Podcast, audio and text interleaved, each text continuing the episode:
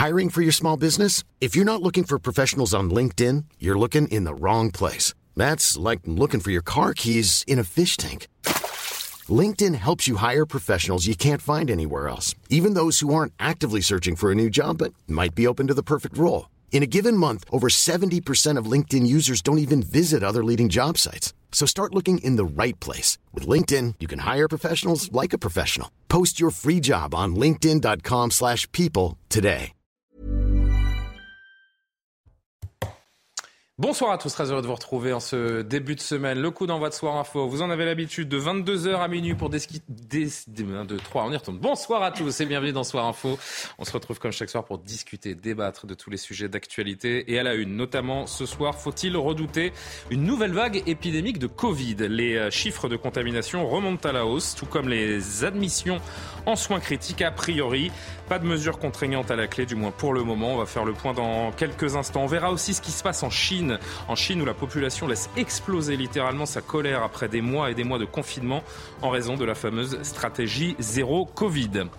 La violence aveugle chez les très jeunes adolescents. Un, garçon de 14 ans a été tué euh, à coups de marteau à Coignières, c'est dans les Yvelines, lors d'une rixe entre bandes rivales par un autre jeune âgé de seulement 16 ans.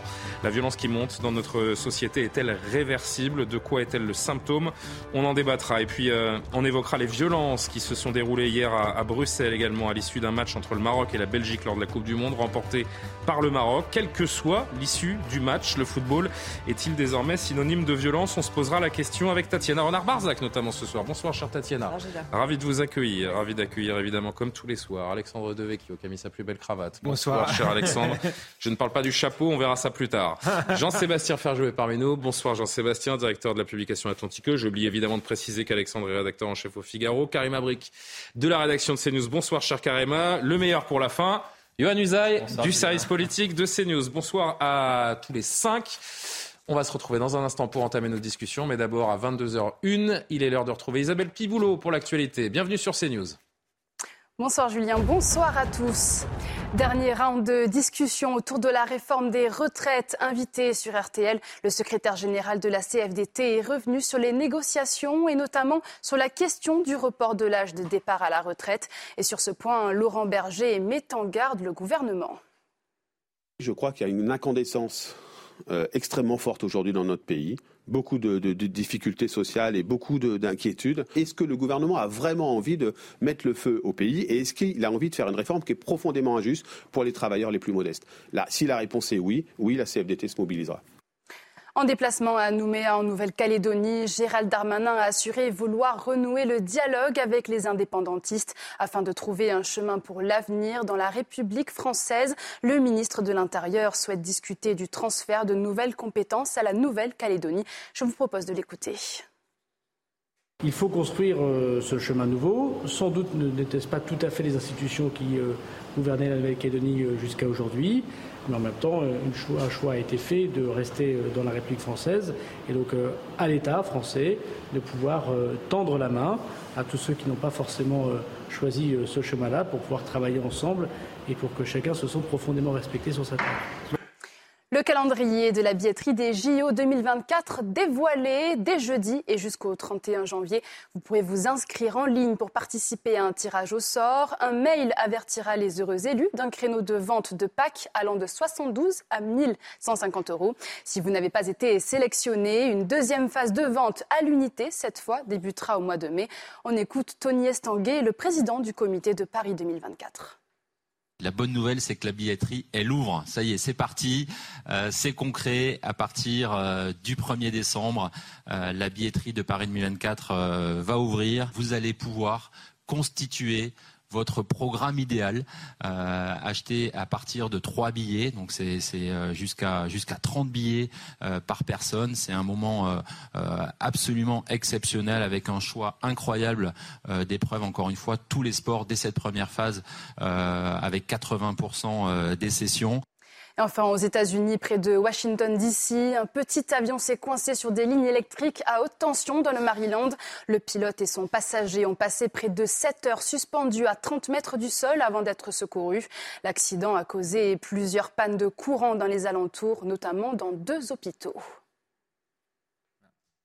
Merci beaucoup Isabelle Piboulot. On vous retrouvera euh, dans quelques instants pour un nouveau JT. Moi je vais me ruer hein, sur les billets Paris 2024. Je ne sais pas vous, mais euh, au premier jour, c'est le 1er décembre. Hein. Ah, je vais me mettre sur la liste d'attente tout de suite. Personne euh, Mhm. Non? Oui? Mhm. Jean-Sébastien? Me ruer sur la liste d'attente, je suis pas sûr. Non?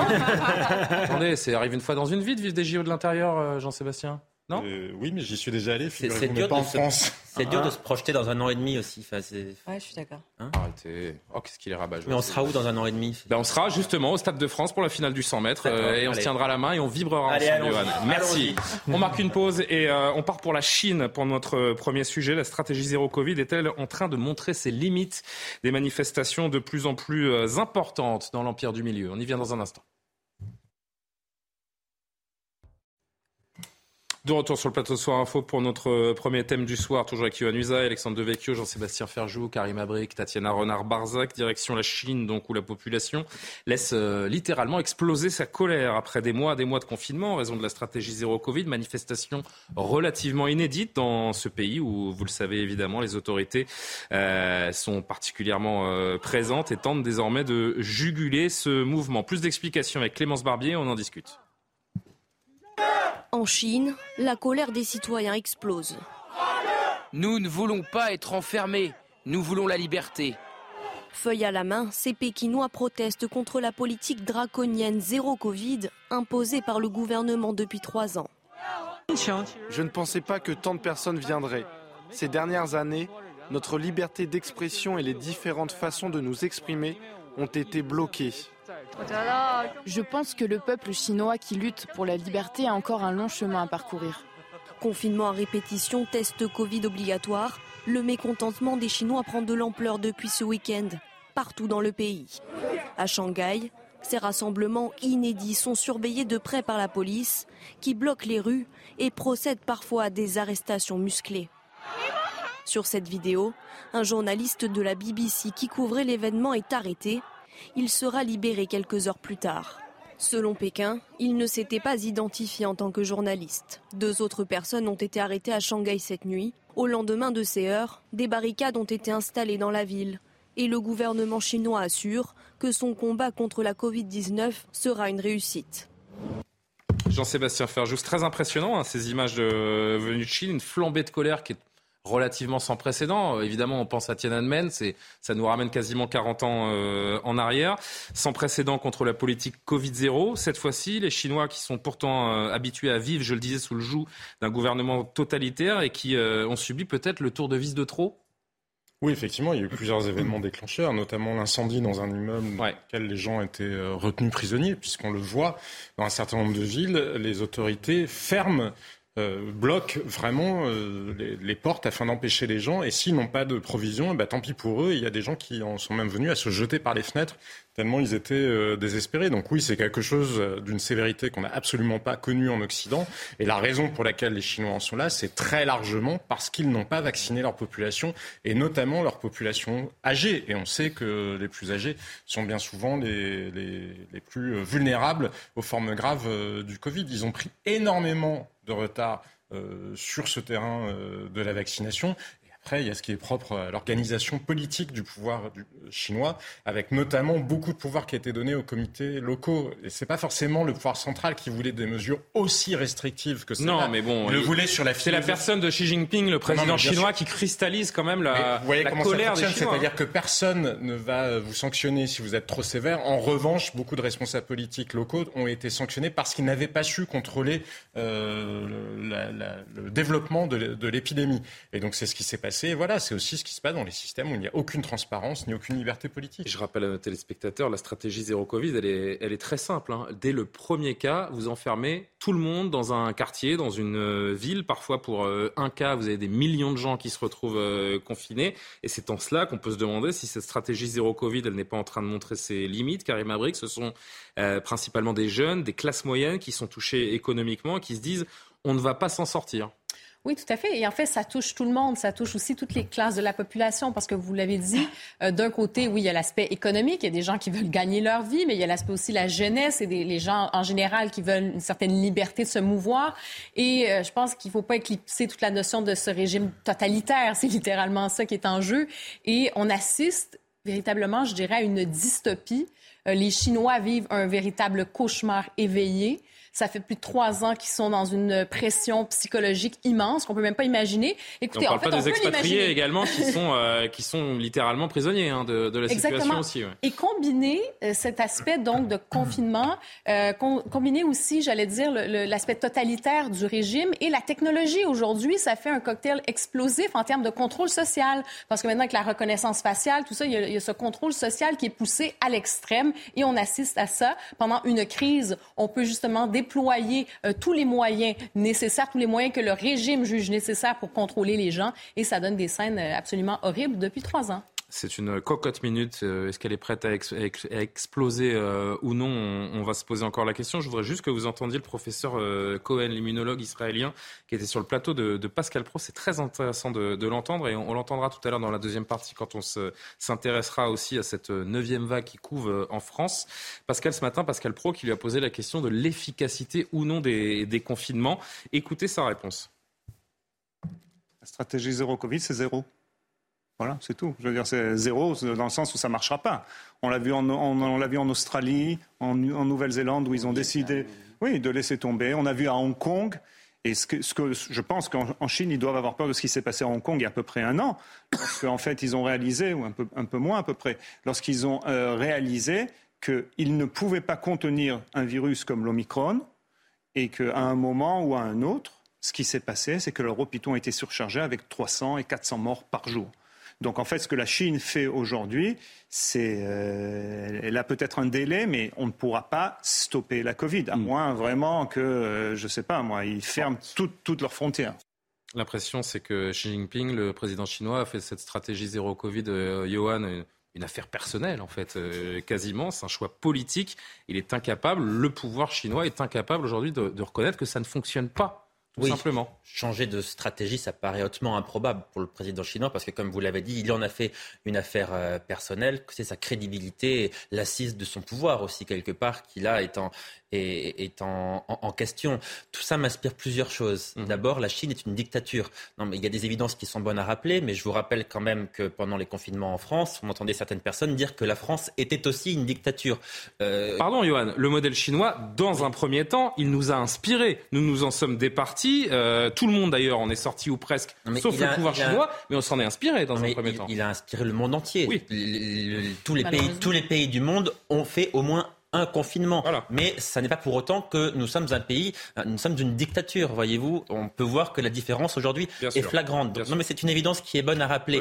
Deuxième chose, si la Chine en est là, c'est parce que d'abord elle n'a pas vacciné suffisamment, mais parce que ceux qui sont vaccinés sont entre guillemets mal vaccinés. Parce que je vous rappelle que le vaccin chinois est quand même plutôt inefficace, beaucoup moins efficace en tout cas que ceux que nous avons utilisés. La Chine a commencé à vacciner en décembre 2020. Qu'a-t-on entendu en France, notamment quand la Chine a commencé à vacciner? Des critiques contre le gouvernement. Pourquoi n'achète-t-on pas de doses en Chine? Regardez, les Chinois vont beaucoup plus vite que nous, etc. Des doses de chinois, mais... non, mais ah, on, se comparait en tout cas en disant euh, ils vont je, plus vite je, que nous. Je vous assure qu'en décembre 2020, on se comparait avec la Chine. Eh bien, en voyant cela, je suis heureux, moi, que la France n'ait pas eu recours, n'ait pas cédé à la pression d'une partie, certes infime de la population, mais en tout cas aussi de la classe politique. Je suis heureux que le gouvernement n'ait pas cédé et n'ait pas importé des doses de vaccins qui se révèlent donc euh, assez inefficaces. Je vais mettre des guillemets à ce que je vais dire, évidemment, mais c'est presque réjouissant de voir les, Chinois euh, manifester leur colère parce qu'on croyait, évidemment, dans notre inconscient depuis euh, Paris, euh, à des milliers de kilomètres, cette Chine, ce peuple chinois est entièrement soumis au Parti communiste et cette séquence peut nous rassurer aussi. la censure est telle en Chine que eh la population commence à se lever. Bah, Jusqu'où ça peut aller, ça euh ouais, La symbolique de cette euh, feuille blanche euh, est tout à fait parlante, évidemment, sur ce que vivent les Chinois, sur ce qu'ils ne peuvent pas dire, ce qu'ils aimeraient dire, sur ce qu'ils vivent depuis toujours, parce que la politique de l'enfant unique, quand même, est aussi passée par là. Ils ont quand même aussi beaucoup accepté et subi, et subi des choses. Euh, par ailleurs, c'est vrai que cette façon d'enfermer les gens, Jean-Sébastien le disait, arriver à, mettre des verrous extérieurs sur les portes, faire des trous dans les portes pour faire les tests à travers une porte. Quelle angoisse. C'est quand même hyper angoissant. pareil les enfants, même de 3 ou 4 ans. Les ah non, mais prendre des gens qui arrivent en Chine et les envoyer dans des camps et on ne sait pas, ils disparaissent pendant une semaine, on ne sait pas quand ils revenir, etc. C'est extrêmement euh, terrifiant. Et par ailleurs, je rappelle quand même que les Chinois ont découvert à la faveur de la Coupe du Monde de foot là les images, qui d'ailleurs ne sont pas diffusées, et ont compris que le monde entier ne portait pas de masque et que seuls eux portaient Il y a une censure sur les images de la Coupe du Monde quand on voit les tribunes, pour pas que les Chinois euh, puissent voir des gens qui ne sont pas là, masqués. En effet, on comprend l'aberration, l'aberration totale, et je rejoins en cela euh, tout à fait Johan, parce que c'est vrai que Qu'est-ce qu'on n'a pas dit ici en France en expliquant euh, que c'était honteux, qu'on nous, nous, impose des choses honteuses, qu'on nous, on nous obligeait à ne plus Avant pouvoir de parler de totalitarisme, il faut peut-être regarder. on voit ces images, même des hommes en, en, en, blanc, en cagoule blanc, en combinaison blanche, qui viennent extirper des gens de chez eux euh, parce qu'il y a un cas supposé de Covid. On se dit quand même que on est vraiment très très loin de la Chine. Et voilà. Et par ailleurs, le, en effet, il faut rappeler aussi que le vaccin chinois euh, vraiment montre ses limites et que la Chine a montré ses limites à force de ne pas vouloir du tout. Euh, euh pouvoir être sur le modèle occidental et surtout par ego ne pas aller prendre un, un, un vaccin américain ou un vaccin européen, voilà aussi où ils en sont. alors, alors, Alexandre, l'argument, non mais juste vraiment d'un mot, ah, l'argument de dire, est très Chine. Nous, nous, non mais c'est pas ça, mais parce qu'on n'est pas au même degré que la Chine, ça veut dire qu'on devrait se satisfaire de ce qu'on avait ah oui, Non, pas du tout. Oui, non, mais non, j'ai l'impression que ce qu'il faut traduire, c'est quand on dit que la France est une dictature, un pays totalitaire, et tout ce qu'on a pu entendre de la part de certains, il y a un moment, regardez ce qui se passe en Chine avant de parler de totalitarisme. qui y croient sérieusement, la réalité, c'est que nous devons faire le bilan de notre politique sans avoir à nous comparer à la Chine. Moi, je crois, je n'ai pas le, même point de vue. Je crois au contraire qu'on a été euh, fasciné euh, par la Chine. Avant même le Covid, euh, on nous a expliqué, les libéraux notamment, que parce que la Chine s'ouvrait un petit peu économiquement, elle allait devenir une démocratie. On l'a fait en entrée dans l'OMC, euh, elle nous a fait de la, de la concurrence déloyale Personne euh, n'a réagi. D'ailleurs, il y a beaucoup de corruption euh, en France par rapport aux dirigeants, aux dirigeants chinois. Et ensuite, sur le Covid, on a copié le modèle chinois sans se poser de questions et en en faisant un exemple. Ensuite, moi, j'ai une petite divergence avec Jean-Sébastien Ferjou. Je me demande quand même s'ils s'en sont pas là, justement, précisément à cause de la stratégie zéro Covid. C'est-à-dire qu'ils n'ont pas du tout d'immunité collective. Parce bah qu'il y a d'autres pays qui n'ont pas été bien vaccinés. Il ne faut pas nous raconter euh, d'histoire, euh, qui n'avaient pas le vaccin Pfizer et on n'a pas ce cas-là. Donc là, ça montre bien que le, les stratégies de confinement n'étaient pas peut-être pas les, bons, les, les, bonnes stratégies pour, euh, pour, faire, pour se débarrasser de ce, ce virus. on va s'intéresser dans un instant. Oui, mais les variants actuels, c'est bien parce que ça a circulé qu'ils sont moins je n'ai aucune autorité. Hein. Je suis pas, je suis pas Xi Jinping. Moi, je vous le dis sur le plateau. Hein. Je suis l'inverse. Euh, on va s'intéresser donc à ce qui se passe en France juste après la pause, puisque certains commencent à s'inquiéter d'une neuvième vague. Vague. 40 000 nouveaux cas par jour depuis euh, une semaine. Faut-il s'inquiéter? La réponse dans une poignée de minutes. À tout de suite. Nous sommes de retour sur le plateau de Soir Info. On a évoqué la Chine juste avant euh, la pub et cette colère qui euh, enfle face à la stratégie zéro Covid. Retour en France. Faut-il redouter une nouvelle vague épidémique de, Covid? Je me répète, hein, bah c'est la neuvième, donc euh, c'est logique. Les chiffres de contamination remontent à la hausse, tout comme les admissions en soins critiques, avec une hausse de 15% sur la semaine écoulée. A priori, pas de mesures contraignantes, pour le moment.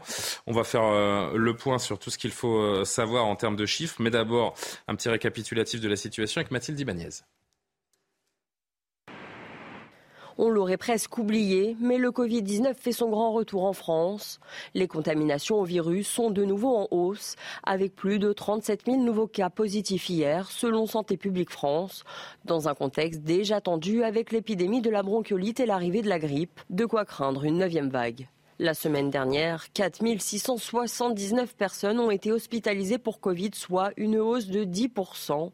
Les admissions en soins critiques ont-elles augmenté de 15% ces sept derniers jours Santé publique France encourage les Français à se refaire vacciner. Depuis le début octobre, une dose de rappel est à faire pour les personnes à risque, notamment tous les plus de 60 ans. Les épidémiologistes, eux, rappellent l'importance des gestes barrières, à commencer par le port du masque dans les lieux clos, notamment dans les transports en commun. Yohann Usaï, 40 000 nouveaux cas par jour depuis une semaine. La France entre dans la neuvième vague de Covid. Est-ce qu'il faut s'en inquiéter? S'en inquiéter, vraisemblablement pas, dans le sens où c'est la neuvième, donc nous avons maintenant une certaine habitude de ces vagues-là. Euh, le gouvernement, au début de la crise sanitaire, disait qu'il va falloir apprendre à vivre avec. Souvenez-vous, on nous disait apprenons à vivre avec.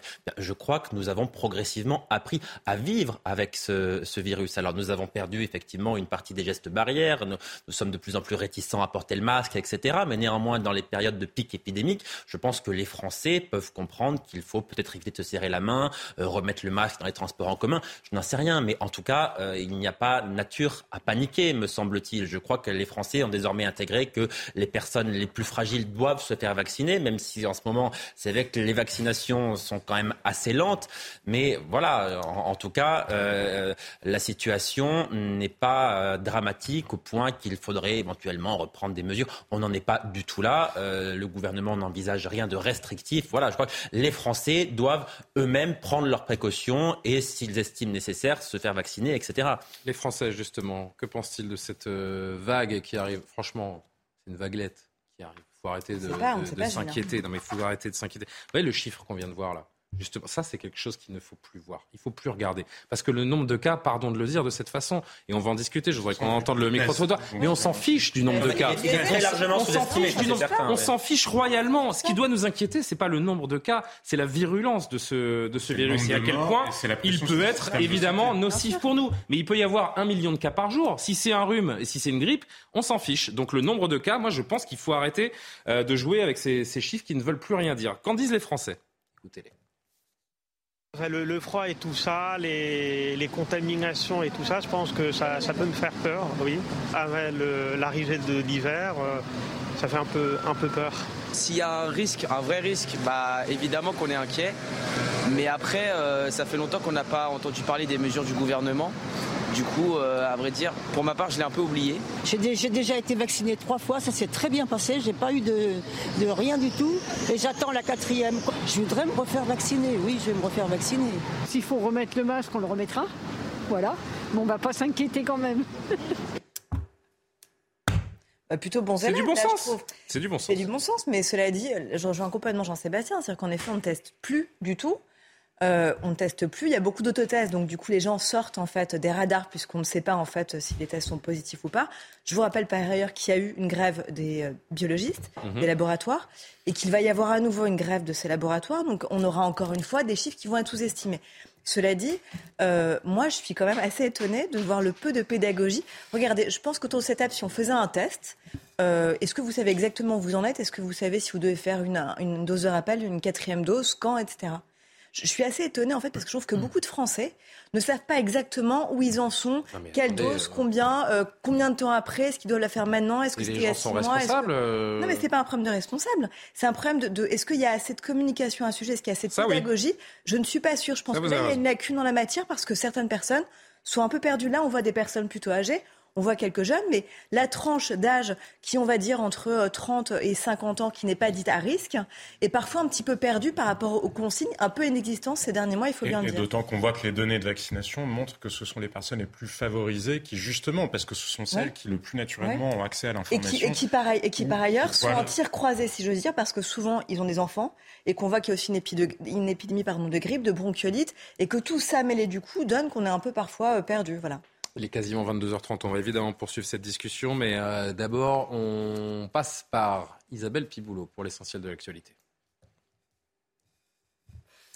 Caroline Cailleux a démissionné de son poste de ministre délégué aux collectivités territoriales, une démission en raison d'un différend avec la haute autorité pour la transparence de la vie publique. Sa déclaration de patrimoine étant jugée et sous-évaluée, Caroline Cailleux sera remplacée par sa collègue chargée de la ruralité, Dominique Faure.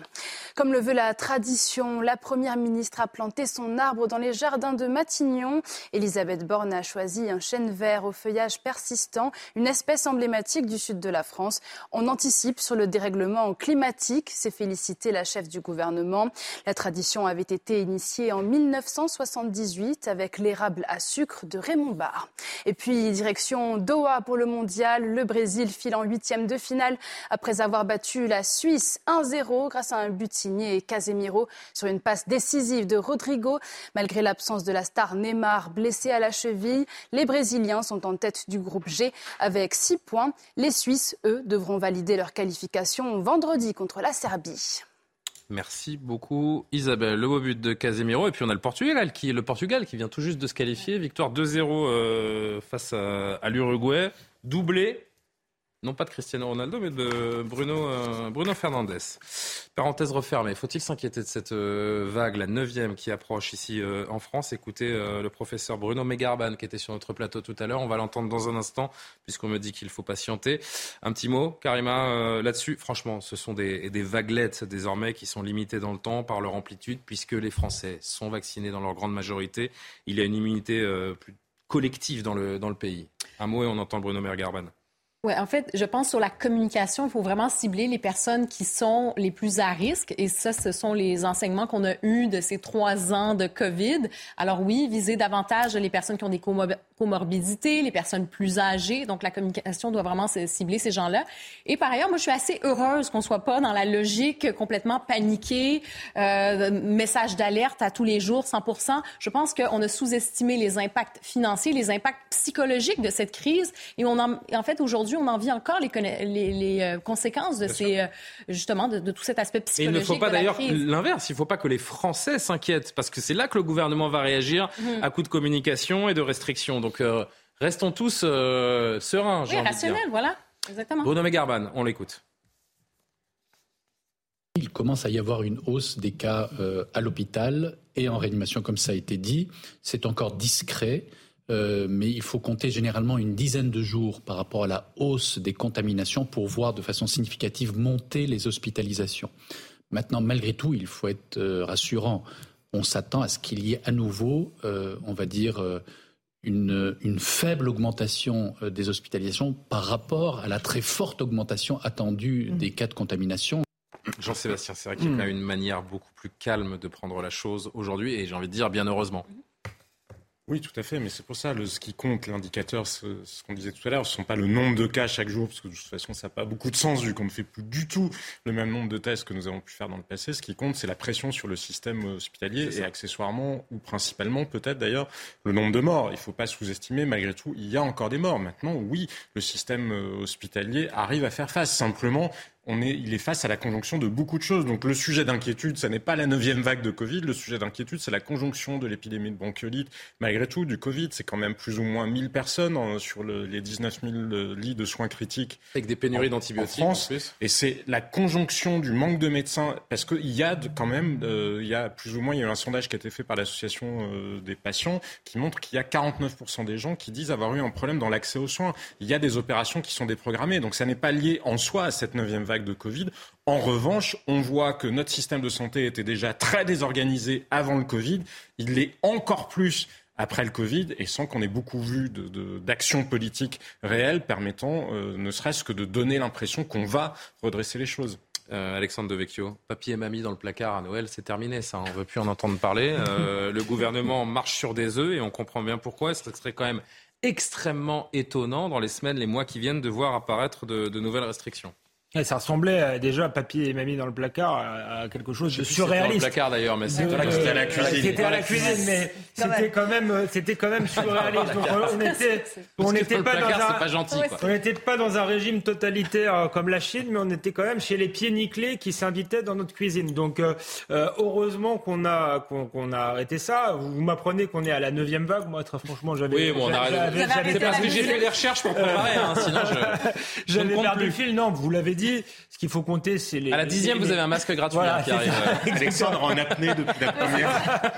ce qu'il faut compter, c'est les cas graves. Euh, mais après, Jean-Sébastien Ferjou a, raison de, de, le souligner. C'est pour ça qu'on en parle. Je pense qu'on n'en parlera pas. C'est l'état désastreux de notre système de santé. Et je pense qu'on est sorti de ces trois ans de crise sans qu'il y ait euh, aucun changement et même le, système est encore plus affaibli qu'il ne l'était euh, au début. Donc le pire euh, est toujours possible, effectivement, une conjonction de, de faits négatifs, je ne sais pas, une grosse épidémie de grippe pourrait nous mettre de nouveau à genoux. J'espère que là, il y aura les hommes politiques qui pourront faire leur autocritique, qui nous proposeront des solutions à, long terme pour sauver le système de santé. La solution, c'est pas de réintégrer les soignants non vaccinés, ça on l'a compris. Et, et, et, qui, exactement, et qui ne, enfin d'après d'après le gouvernement, hein, effectivement, et qui ne, ne recommenceront pas avec leurs histoires de, confinement et d'infantilisation, qu'ils auront enfin euh, un discours euh, de vérité. Parce que tout euh, ce qui a été mis en place, ça a été mis en place pour faire euh, écran de fumée et pour pallier euh, cette catastrophe qui est le, fait que nos, hôpitaux, qui étaient les meilleurs du monde il y a quelques années, ne ressemblent aujourd'hui plus à rien. Est-ce que quelqu'un a des nouvelles du ministre de la Santé, de François Braun? Je sais pas. Je, je, sais pas ce qu'il en dit de tout ça. Il est quand même très très discret, François Braun. Enfin, quand on quand on sait ce qu'on a connu avec Monsieur Véran, François Braun. Euh, parce qu'Alexandre a raison, il est confronté à de multiples crises, en effet. Un manque de lits, un manque de soignants. Euh, un problème des euh, laboratoires qui sont en grève, les médecins libéraux et les généralistes qui sont aussi en grève parce qu'on demande d'aller pallier le problème du manque dans les déserts médicaux. Ils sont pour se montrer, non? Les infirmières qui étaient en première ligne aussi, qui sont sous-payées, qui aimeraient aussi être augmentées. Enfin, on a un sacré problème, vous avez tout à fait raison, en effet. Et c'est vrai que ce, ce ministre-là, j'ai l'impression, ne gère pas très bien pour l'instant les choses. En tout cas, il n'y a pas d'avancée significative. Euh, il a fait quand même pas mal de déplacements. Justement, il va voir les hôpitaux, etc.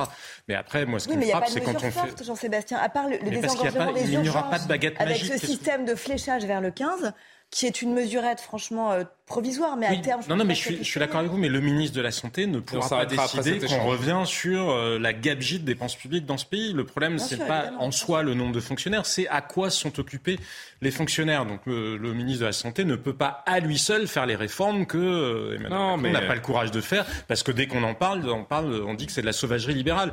Mais sinon, autre chose quand même, parce que c'est quand même profondément dommage, parce que nous ne sommes pas à l'abri malgré tout de variants qui seraient beaucoup plus agressifs que ceux qu'on connaît euh, ces derniers temps. Une grande étude qui est parue dans Nature en début de mois, c'est quand même 400 experts originaires de 100 pays qui le disent et le répètent, la vaccination seule ne peut pas suffire à enrayer une épidémie. C'est pour Vous aurez constaté comme moi que le plan français s'est limité à la vaccination, rien que la vaccination, toute la vaccination et encore la vaccination, tout en oubliant d'ailleurs d'aller au bout, et rien sur l'aération. C'est mon petit vélo, vous le savez. Oui, c'est vrai, vous avez ça. Sauf que là, quand même, il y a 400 experts de 100 pays qui disent que oui, il aurait fallu le faire. Ben voilà. En revanche, et pour conclure, c'est vrai ce que disait Tatiana il y a quelques, il y a quelques minutes, et pour aller euh, plus loin dans ce que je disais par rapport à l'absence, je trouve, de, du ministre de la Santé, encourager les personnes les plus âgées à se faire vacciner. Là, le gouvernement serait bien inspiré dans cette période charnière euh, de, communiquer fortement là-dessus et d'inciter donc les personnes fragiles ou âgées à, à, se faire vacciner. Bon, on va voir ce qui nous attend, mais euh, Franchement, restons, restons zen. Ça va bien se passer, comme on dit. Tout autre sujet, alors qu'une proposition de loi est examinée à partir de ce soir à l'Assemblée nationale. D'ailleurs, si vous avez des infos, parce que je crois que c'est en train d'être discuté, euh, pour protéger plus efficacement les propriétaires de logements contre les squats et les loyers impayés, les équipes de CNews ont rencontré un propriétaire totalement démuni face à ses locataires qui ne payent plus leur loyer depuis six ans maintenant. Regardez ce sujet de Clémence Barbier et Florent Ferraud. Yann est épuisé par la bataille judiciaire qu'il oppose à ses locataires. Des locataires qui ne payent pas depuis déjà près de depuis 2016. C'est totalement ubuesque. C'est que finalement, on est presque en train de faire payer le propriétaire d'avoir acheté une maison et aujourd'hui de se retrouver quasiment tributaire de son locataire. Sous le coup d'une expulsion, les mauvais payeurs devaient quitter le logement le 22 septembre dernier. Et quelques jours plus tôt, les huissiers informent Yann d'une nouvelle décision. Malheureusement, on apprend le 16 septembre que cette expulsion-là a été annulée. C'est un petit peu le mystère puisqu'on n'a pas de réponse par rapport à ça. Nous, on a fait beaucoup de demandes par le biais de nos huissiers, par le biais d'avocats aussi, pour savoir justement pour quelles raisons aujourd'hui la préfecture ne fait pas d'action. Actuellement, la peine encourue pour un squatter ou un mauvais payeur est plus faible que pour un propriétaire qui tente de faire justice soi-même. L'Assemblée nationale examine aujourd'hui une proposition de loi pour protéger plus efficacement les bailleurs. Un texte pas assez efficace, selon Yann. Mais la finalité, en fait, elle restera toujours la même. C'est qu'à partir du moment où, euh, malgré le fait qu'on ait validé l'expulsion judiciairement, on ne puisse pas sortir une personne de l'appartement derrière parce que la préfecture ne peut pas le faire, finalement, le problème reste le même. Depuis 2016, ce propriétaire estime avoir perdu 80 000 euros. Ça fait mal au cœur, euh, Yohann Usaï, comme à chaque fois qu'on relate ce type d'histoire. Est-ce que la loi, qui est sur le point d'être euh, votée ou pas d'ailleurs, va protéger les propriétaires dans notre pays? Enfin, j'ai envie de dire. A priori, elle sera votée parce mmh. que le gouvernement y est euh, favorable et que la droite euh, LR, le Rassemblement national euh, vont le voter également. Donc elle sera votée. C'est vrai que la gauche est vent debout. Hein. La gauche considère que ça va créer des milliers de SDF, etc. que c'est une, une, loi qui est beaucoup trop dure. On va y revenir euh, là-dessus. Les, Là, on voit les peines actuelles et on va voir ce qui, ce qui pourrait changer à l'écran dans un instant. Les arguments de la gauche, vraiment, sont un peu incompréhensibles. Hein. J'en y reviendrai peut-être tout à l'heure, mais c'est vrai qu'ils utilisent des arguments qui vraiment laissent complètement de côté les propriétaires. On va en parler juste après.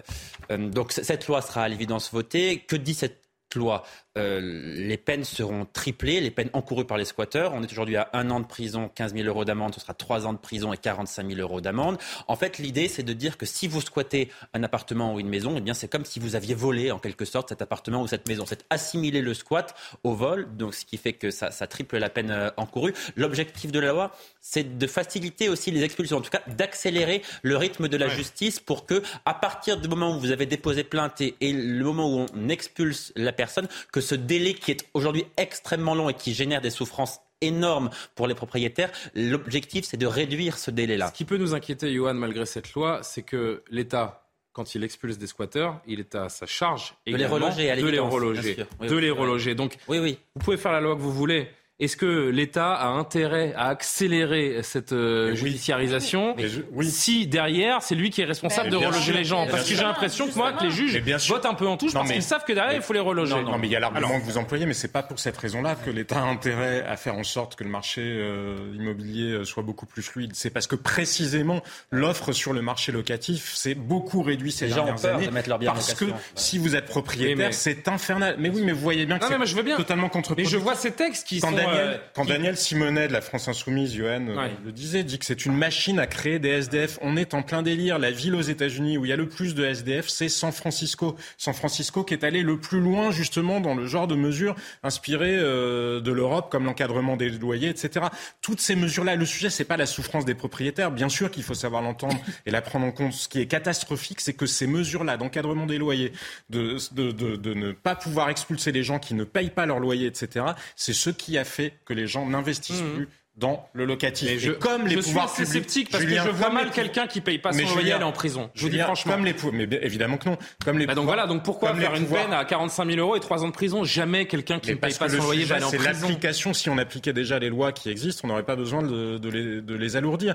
Mais là, on va vers de graves problèmes parce que pareil, les, ce qu'on a, la réglementation sur la rénovation thermique va pousser un certain nombre de propriétaires à euh, sortir leurs leur, euh, biens du marché, du marché locatif, notamment parce que la fiscalité n'est absolument pas adaptée. On ne se rend pas compte de la bombe que ça représente. Nous allons vers une crise majeure du logement. Et ça, je vais vous dire, c'est très grave. Ça sert à rien de se lamenter sur le niveau des salaires parce que le pouvoir d'achat, c'est très, très, très, très lié à l'immobilier, à la part qui vous reste à vivre une fois que vous avez fini de payer votre logement. Johan l'évoquait donc il y a un instant. La gauche, une partie de la gauche en tout cas, qui est vent debout euh, oh, toute la gauche. Euh, allez, toute la gauche. Vous avez gagné. plusieurs associations de plusieurs associations de défense des mal logés ont manifesté d'ailleurs hier afin de montrer leur opposition à cette euh, proposition de loi.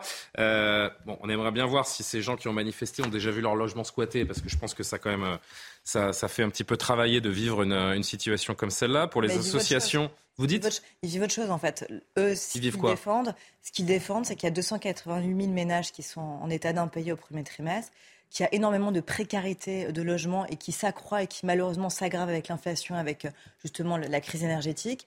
Et donc eux, en fait, ce qu'ils défendent, ces associations-là, c'est l'aggravation du problème. C'est de, considérer qu'en fait, il va y avoir une multiplication des expulsions et que du coup, il va y avoir en fait une précarité. Et les propriétaires, on leur crache au visage, en de, fait. De ces populations-là qui sont déjà en extrême difficulté.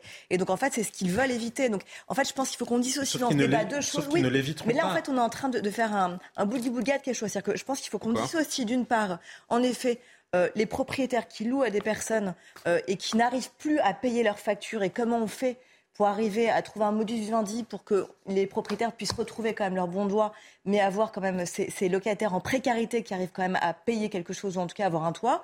Et d'autre côté, les squatteurs, tout simplement le squat, pur et dur, comme on l'a vu cet été, où le nombre d'affaires qu'on voit, où des logements vacants se font squatter par une personne, une femme cet été à Marseille, ou des couples qui considèrent qu'ils sont chez eux et qu'un propriétaire ne peut pas expulser alors qu'il doit payer les charges. C'est une distinction bien absolue. Si vous êtes propriétaire d'un 300 mètres carrés du Foch, à mon avis, vous n'allez pas squatter chez quelqu'un. C'est deux choses différentes, donc il faut quand même qu'on le dise aussi. Je voudrais juste rappeler aussi quelque chose pour que nos téléspectateurs qui n'ont pas forcément le dossier en main euh, comprennent bien. Aujourd'hui, un propriétaire ou une propriétaire qui change sa serrure, c'est trois ans de prison et 45 000 euros d'amende. C'est plus que ce qui est encouru. Oui, mais il faut comprendre que mettre, un, mettre une serrure, c'est se faire justice soi-même. Déjà, enfin, il y a une forme d'aberration. Et donc, c'est plus que ce qui est encouru aujourd'hui, hein, dans la loi actuelle, par le, par le squatter. Plus que la, la, le durcissement de la peine qui, effectivement, ne sera pas euh, appliqué, même si symboliquement c'est intéressant. Ce qui est, ce qui est intéressant dans la loi, c'est le fait que désormais, ça passe plus par le juge. C'est-à-dire, c'est au, préfet. Si la police constate euh, qu'il y a squat, le préfet peut ordonner ou même doit ordonner dans les 48 heures euh, une expulsion. Maintenant, est-ce que l'État prendra ses responsabilités et le fera? Mais je trouve que le principe est intéressant et pourrait même s'appliquer dans d'autres cas. Je pense notamment à la question euh, de l'immigration. On souffre euh, d'une judiciarisation excessive de cette question et je pense que certains contrôles devraient se faire a posteriori et on devrait confier la responsabilité au préfet des expulsions et des conduites, des reconduites à la frontière. Il y a l'impression que le, droit au logement et le droit à la propriété sont absolument irréconciliables donc euh, la cohabitation des deux est impossible. Non, non mais c'est pour dire que c'était une petite révolution de plus en passer euh, par le juge. Maintenant, il faut que l'État ait le courage d'aller jusqu'au bout. Euh, je pense que le droit opposable au logement, ça fait partie de ces grands principes qu'on proclame, mais qu'on n'est pas capable d'appliquer. Donc, il faudrait supprimer ce truc-là parce que c'est absolument ridicule et on voit que l'État se retrouve piégé par lui-même. Et je rejoins Jean-Sébastien Ferjou. Le, système actuel est, est terrible pour les propriétaires, mais il est terrible aussi pour les locataires, puisque que les propriétaires ne veulent plus loger, ne veulent plus louer, et ça devient impossible pour quelqu'un de modeste de se loger, notamment euh, à Paris et, même dans les immeubles neufs. Donc euh, aujourd'hui, vous avez des immeubles neufs qui sont euh, qui sont réquisitionnés par des réseaux organisés. C'est toujours pareil au nom de grands principes égalitaires et charitables, on nuit euh, aux plus humbles et aux plus et, aux plus Les seuls qui peuvent se loger en location sont des gens qui ont 27 parents qui vont leur, leur, porter une garantie et une caution. C'est pour ça que je vous disais, il faut bien distinguer la question des squatteurs, qui est à vrai dire relativement marginale malgré tout quand on regarde le nombre de cas. Ils sont saisissants. et c'est marginal de la question euh, des gens qui n'ont plus les moyens de payer leur logement, parfois quand même à mauvaise foi, il faut le dire, parce que les mêmes continuent à payer euh, les abonnements de leur téléphone, etc. Enfin, et donc il faut faire la distinction entre les deux, mais encore une fois, s'il n'y a pas une politique massive sur le logement, nous allons dans le. Mais ça, c'est la grande oubliée de la dernière campagne présidentielle. On en a beaucoup parlé. Parce si, aberrant qu'on n'ait pas assez parlé du logement. Il y a un vrai problème, en effet, de manque de logement neuf et aussi euh, social. On avance dans nos sujets, on verra évidemment dans les prochaines heures. C'est Johan qui m'alertera hein, dès que la, loi sera votée. De très violents débordements hier après le match entre la Belgique et le Maroc à la Coupe du Monde. Match remporté par le Maroc et derrière un, déchaînement de violence, des voitures caillassées, des hordes de voyous déchaînés, notamment à Bruxelles. Regardez ces images commentées par Clémence Barbier. Scène de chaos à Bruxelles hier soir. Voitures et mobilier urbain sont brûlés. Des dizaines de personnes, dont une partie cagoulée, affrontent les forces de l'ordre.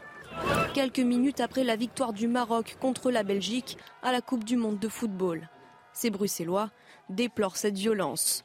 C'est dommage qu'ils tous euh, après le match, mais voilà, ça devrait rester que du football, ça devrait rester dans l'esprit sportif, mais voilà, c'est malheureux, mais c'est comme ça. Ça a commencé à la mi-temps, on ne sait même pas qui a commencé, qui a fait allumer le feu, on ne sait pas. Le retour au calme est revenu aux alentours de 19h. La police a procédé à 11 interpellations et une personne a été placée en garde à vue. À Liège, une cinquantaine d'individus ont attaqué un commissariat. Dans le nord du pays, à Anvers, une dizaine de personnes ont également été arrêtées. Comment peut-on en arriver là? Euh, Je rappelle que le Maroc a gagné, hein, euh, a gagné. Donc euh, pourquoi ce déchaînement de, de violence Il n'a aucune raison d'être en colère, Alexandre? Oui, moi, je, on, parle.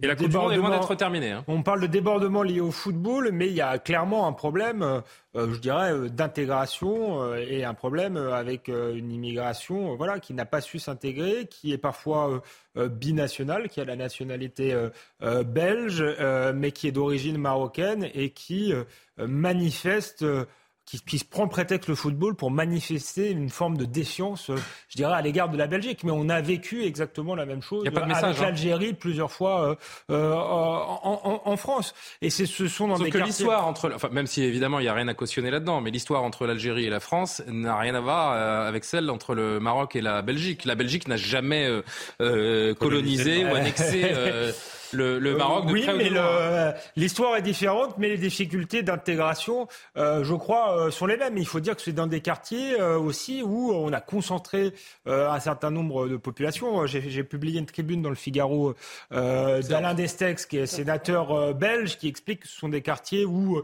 la population d'origine marocaine est quasiment majoritaire et donc vit selon les mœurs de son pays d'origine et n'a pas pu n'a pas pu s'intégrer et ait fait preuve de ressentiment. C'est ça qui est paradoxal. Pour être au moins voilà, heureuse de vivre selon ses propres mœurs dans un pays étranger, mais elle manifeste une forme de, de, défiance. voilà. C'est pas tous les, les, les Belges d'origine marocaine, mais c'est quand même révélateur de quelque chose qu'on a vécu euh, aussi, euh, je crois, euh, en France. Et on voit bien que le prétexte de la colonisation, vous en parlez, est aussi un prétexte, puisqu'effectivement, l'histoire de la Belgique et du Maroc est totalement différente. Écoutez le commissaire Lebars, qui était tout à l'heure chez Laurence Ferrari, qui réagissait à ces images. Malheureusement, le foot pas tout le foot, pas tous les supporters de foot, mais le foot produit ce genre de, festivités entre guillemets, qui sont des festivités qui sont pas liées au résultat, parce que comme vous le dites, qui est victoire ou défaite, il y a maintenant, à cause du foot, à cause de certaines euh, nations, parce qu'il faut aussi dire les choses, vous avez un certain type de supporters qui descend dans la rue, et quel que soit le score, victoire, défaite, match nul, vous avez des dégradations. Je constate avec regret que nos amis belges, qui sont nos voisins, ont les mêmes difficultés que nous. Il n'y a pas de message, c'est de la violence gratuite. Karima? Bah oui, c'est de la violence euh, gratuite, effectivement. C'est démonstration et même de mépris et de haine aussi. Et c'est malheureux parce que c'est une partie de, de, la population. Ce n'est pas évidemment euh, l'ensemble de, de, de, cette population, c'est une partie. C'est normal d'avoir un sentiment euh, d'attachement, par exemple, avec le, le pays, par exemple, son pays d'origine, le pays d'origine de, ses parents, de ses grands-parents. Ça, c'est très bien. Mais ensuite, ce retournement, cette haine, ce mépris, c'est un échec, donc, d'intégration d'une partie de cette population. Ça, c'est sûr. Et il faut dire aussi, je, dirais, il faut rebâtir, je ne sais pas comment on peut faire ça, mais probablement peut-être pour la prochaine génération, rebâtir ce qui nous unit, pas juste toujours mettre l'emphase sur nos différences.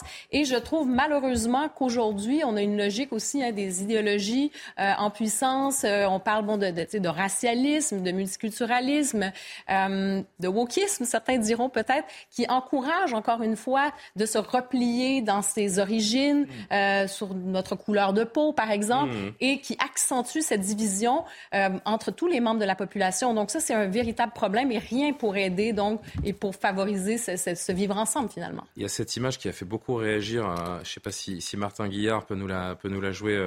c'est cet homme voilà qui, qui arrache, qui vient arracher. Regardez ce drapeau belge d'un balcon, arraché d'un balcon devant une foule en liesse.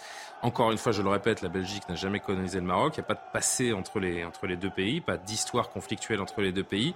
Comment on explique cette symbolique quand bien, même, quand bien même la Belgique aurait colonisé le Maroc, je vois pas bien la logique d'aller arracher un drapeau belge. Non, mais il y aurait eu une matière à expliquer. Quand bien même ça peut paraître absurde. Euh, bon, alors euh, si la Belgique pendant tant d'années a fait ci ou ça au Maroc. Je suis d'accord avec la théorie de, la violence, de, la violence, gratuite parce que cette image, elle prouve exactement l'inverse. Et il n'y a pas que à Bruxelles qu'il y a eu euh, d'ailleurs hier, il y en a eu à Anvers aussi, il y en a eu à Liège, il y a un, un commissariat qui a été pris d'assaut, il y en a même eu aux Pays-Bas d'ailleurs, euh, à Amsterdam, exactement pour le même match, mais parce qu'il y a différentes réalités qui, coexistent. Déjà, le royaume du Maroc considère que ses ressortissants jusqu'à la quatrième génération, même s'ils n'ont plus la nationalité jusqu'à la quatrième génération, qu'ils continuent à être des sujets du royaume marocain. Donc ça ne participe pas à l'intégration et il y a une faiblesse. Regardez ce genre de scène, elle se passe beaucoup moins aux États-Unis parce que l'Europe est perçue comme faible. On en parlait la semaine dernière, ou je sais plus si c'était sur ce plateau, mais on parlait de Malika Sorel, euh, justement en pas qui euh, ben, c'était peut-être dans Punchline.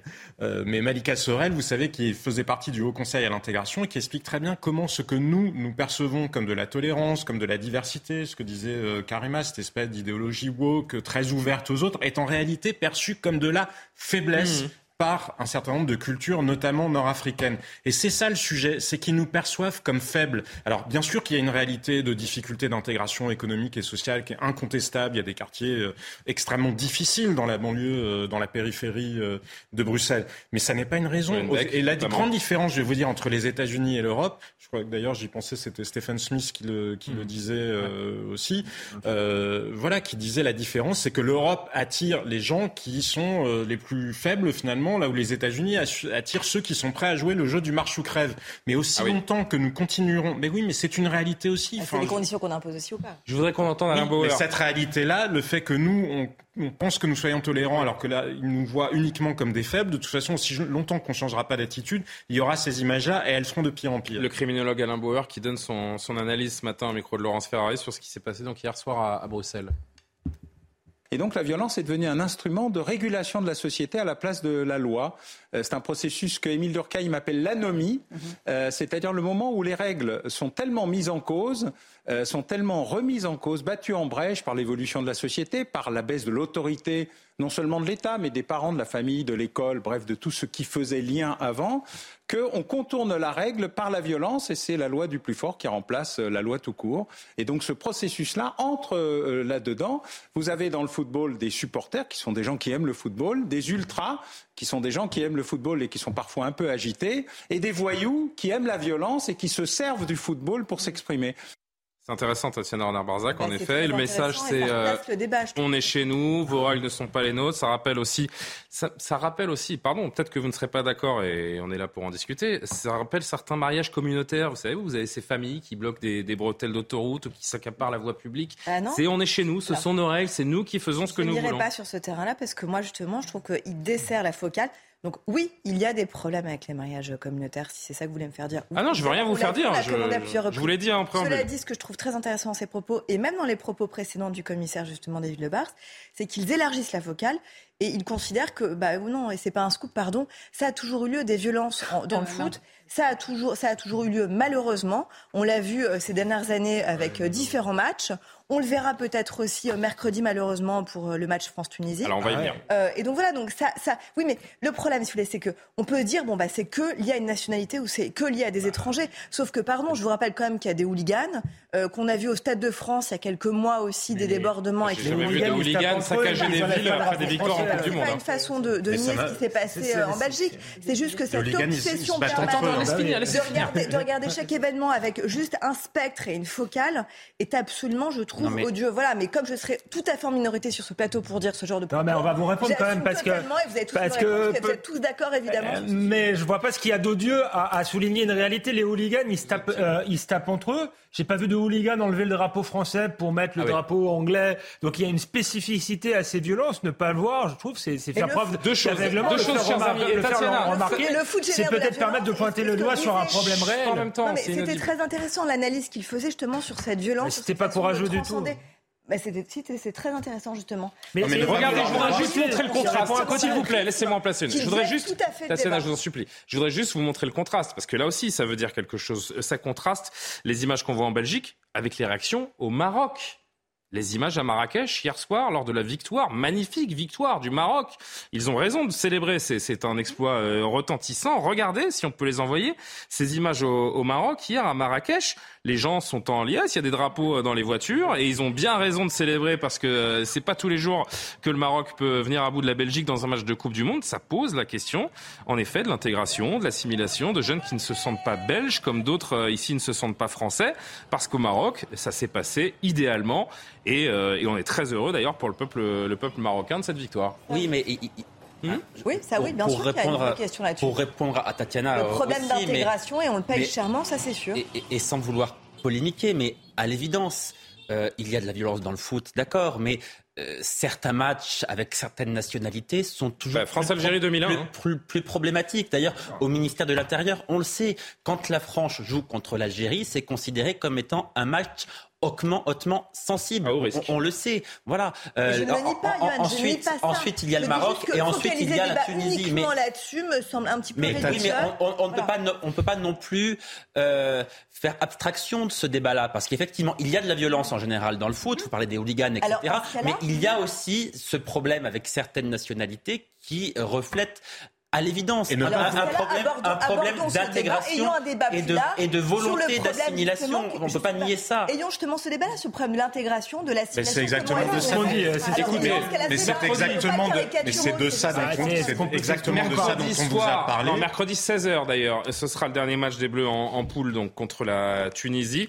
Écoutez le commissaire Le Bars. Est-ce qu'on doit craindre euh, cette rencontre? Y aura-t-il un dispositif particulier en France dans les grandes villes? Écoutez-le. Il y a déjà eu des briefings et il y en aura un la veille de ce match-là pour que le dispositif parisien, mais également dans les grosses, euh, dans les grosses villes françaises, soit en place.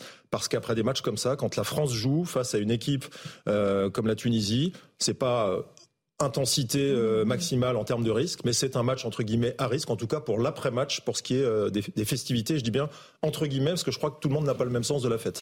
Mais le simple, mercredi. Mais le simple fait, regardez que nous soyons en train d'en parler, de toute façon, ça participe du phénomène. C'est comme les voitures brûlées. Vous voyez bien qu'il y a une volonté de démonstration. Et c'est là où ne pas vouloir le voir, Tatiana. Alors peut-être je vais adapter à vous. Non, ne relancez pas, parce que c'est vraiment une dernière Mais c'est du maternalisme. C'est-à-dire, est-ce que vous imaginez une seconde que le Maroc tolérerait que des citoyens français se comportent comme ça au Maroc? Est-ce que vous imaginez ah un dixième de seconde que les Qataris toléreraient que des, euh, que des supporters occidentaux se comportent de cette manière-là? Je suis désolé, ce ne sont pas des mineurs qui devraient être protégés, on devrait faire semblant de ne pas voir la réalité. Il pose problème, oui, bien sûr, parce que ça s'inscrit dans une problématique d'intégration beaucoup plus large. Il est 23h, on, aura l'occasion, pourquoi pas mercredi? Bah Non, mais c'est l'heure, euh, Tatiana, j'ai bien compris. Alors, si je, vous, fais confiance, je vous donne 20 secondes. Je veux bien, en deux secondes, pardon. Là, on est en train de généraliser, dire le Maroc. Non, ce ne sont pas les Marocains, ce sont quelques, quelques jeunes et quelques Marocains. Personne, j'ai pas entendu dire le Maroc, les Marocains. Deuxième chose, si je peux terminer, merci Karim. Bah deuxième chose, il y a pardon, un vrai débat à avoir en effet, en ce cas-là, sur comment est-ce qu'on fait. C'est un échec de l'intégration. Quand on voit ça, en ce cas-là, comment est-ce qu'on fait justement pour ne pas être forcément la stigmatisation et le rejet, mais arriver justement à intégrer. Et qui rejette qui là Oui, mais c'est ça que j'allais dire parce qu'il y a quand même beaucoup de personnes. Non, mais sur ce qu'on a vu hier soir à Bruxelles, qui rejette qui Et il y a beaucoup. Non, mais c'est grave les images qu'on voit bien évidemment. Mais ce que je veux dire, c'est que on est là à commenter depuis euh, ce matin. Vous commentez ces images-là. Mais est-ce que est-ce que est-ce que vous avez réfléchi à comment on fait justement pour arriver à arrêter ça, à dépasser ça? Est-ce qu'on a discuté de ça? Non, bah, c'est ça. C'est très important. incantations et juste dans une C'est de ma faute parce que je relance. C'est de ma faute. Euh, il est 23h01. Pardon Isabelle euh, Piboulot, le rappel de l'actualité. Épidémie de Covid-19, faut-il s'attendre à une neuvième vague en France? C'est ce que craignent les autorités. Avec plus de 37 600 nouveaux cas ces dernières 24 heures, les contaminations repartent à la hausse dans le pays. Les hospitalisations, elles aussi, augmentent et pourraient être plus importantes avec les fêtes de fin d'année. Dans l'actualité internationale, cette crainte en Ukraine, les responsables du pays disent s'attendre à de nouveaux bombardements russes cette semaine. Les précédentes frappes ont visé des infrastructures critiques et provoqué des coupures massives d'eau et d'électricité, notamment dans la capitale. La région de Kiev est d'ailleurs privée de courant à 40%. Un super cartel de cocaïne démantelé à Dubaï en Europe. Une vaste opération policière a permis l'arrestation de 49 suspects dans divers pays. Ce réseau contrôlait environ un tiers du trafic de cocaïne en Europe. 30 tonnes ont été saisies. La drogue venait essentiellement d'Amérique latine et transitait par les ports de Rotterdam et Anvers. Et puis encore un peu de patience. Mercredi, l'équipe de France jouera son troisième match face à la Tunisie. Didier Deschamps confirme qu'il y aura bien une rotation de certains joueurs. Le sélectionneur estime que les Bleus ont gagné le mérite de pouvoir faire souffler certains d'entre eux, la France étant déjà qualifiée pour les huitièmes de finale. On va rester euh, focalisé surtout sur le sport et cette victoire, euh, on l'espère pour, euh, pour les Bleus, qui serait synonyme de première place, puisque je rappelle que l'équipe de France est d'ores et déjà qualifiée pour les huitièmes après deux matchs. Et eh oui, les amis, on va la voir, hein, la troisième, je vous le dis. Ça sent très bon. Euh, allez, tout autre sujet, je reprends mon sérieux puisque je voudrais vous parler de cette information. On l'a appris euh, ce soir, hein, c'était euh, une dépêche AFP aux alentours de 18-19 heures. Euh, Johan, on a vu ça ensemble, un homme de 24 ans qui a été interpellé aujourd'hui. Pourquoi? Soupçonné d'avoir tué d'un coup de couteau dans le dos un homme de 74 ans. Ça s'est passé euh, samedi à l'une des entrées d'un parc à la Courneuve en Seine-Saint-Denis. Le suspect, et c'est là que c'est désolant, de nationalité roumaine, avait fait l'objet d'une OQTF il a été interpellé. Son OQTF, c'est rarissime, mais c'est arrivé, elle a été exécutée. Il est reparti euh, en Roumanie, accompagné par les forces de l'ordre. Euh, sauf, et il, sortait de prison en France. Alors, on n'a pas encore les informations pour lesquelles il, euh, il était condamné en France. Mais donc, il a été expulsé. L'OQTF a été respecté, sauf qu'il est revenu en France quelques jours après et a poignardé mortellement ce, pauvre homme. Pas une semaine ne se passe sans que l'on se trouve face à une problématique comme celle-ci. Ce qui est extraordinaire, donc, c'est qu'il a été expulsé, Tatiana, mais il est revenu. Votre regard sur cette euh, information? Bah, on, parle, on a parlé tout à l'heure des passoires thermiques. Là, on peut parler justement du problème. Ah des passoires euh, à nos frontières. C'est quand même aberrant. On a quand même débattu là pour le coup pendant euh, des longues semaines après l'affaire Lola justement sur la question des OQTF, avec des mesures euh, qui ont été prises.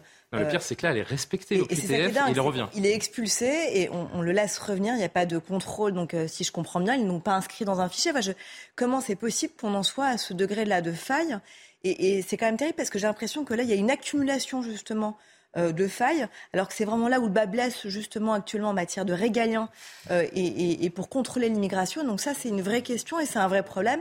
Et c'est là où justement on fait le jeu de partis qui vont vouloir fermer totalement le pays. Donc il faut aussi savoir ce qu'on veut. Je pense que là, Emmanuel Macron est extrêmement fautif de ne pas prendre cette question plus au sérieux et de euh, laisser à chaque fois les choses s'envenimer et s'aggraver, vraiment. Je reprends les mots de Tatiana il y a un instant. Comment est-ce possible, Yohann Usaï? Bon, d'abord, il faut dire que la personne en question est roumaine, n'est-ce pas? Oui. Bon, la Roumanie fait partie de l'Union européenne, mais est exclue pour l'instant de l'espace Schengen. Hein. il faut bien quand même comprendre ça pour que les téléspectateurs qui nous regardent comprennent précisément de quoi on parle. C'est-à-dire que cette personne expulsée n'avait pas la possibilité de circuler librement euh, dans l'espace Schengen, puisque même si la Roumanie est un pays membre de l'UE, euh, elle n'intègre pas cet espace-là pour le mm. moment. Mm. D'ailleurs, euh, de plus en plus de personnes demandent que la Roumanie et la Bulgarie notamment intègrent l'espace Schengen. Ça fait polémique, on va beaucoup en parler dans les prochains mois, à, l'évidence. Néanmoins, sur ce point précis, effectivement, ça montre qu'il y a de multiples failles concernant ces, OQTF.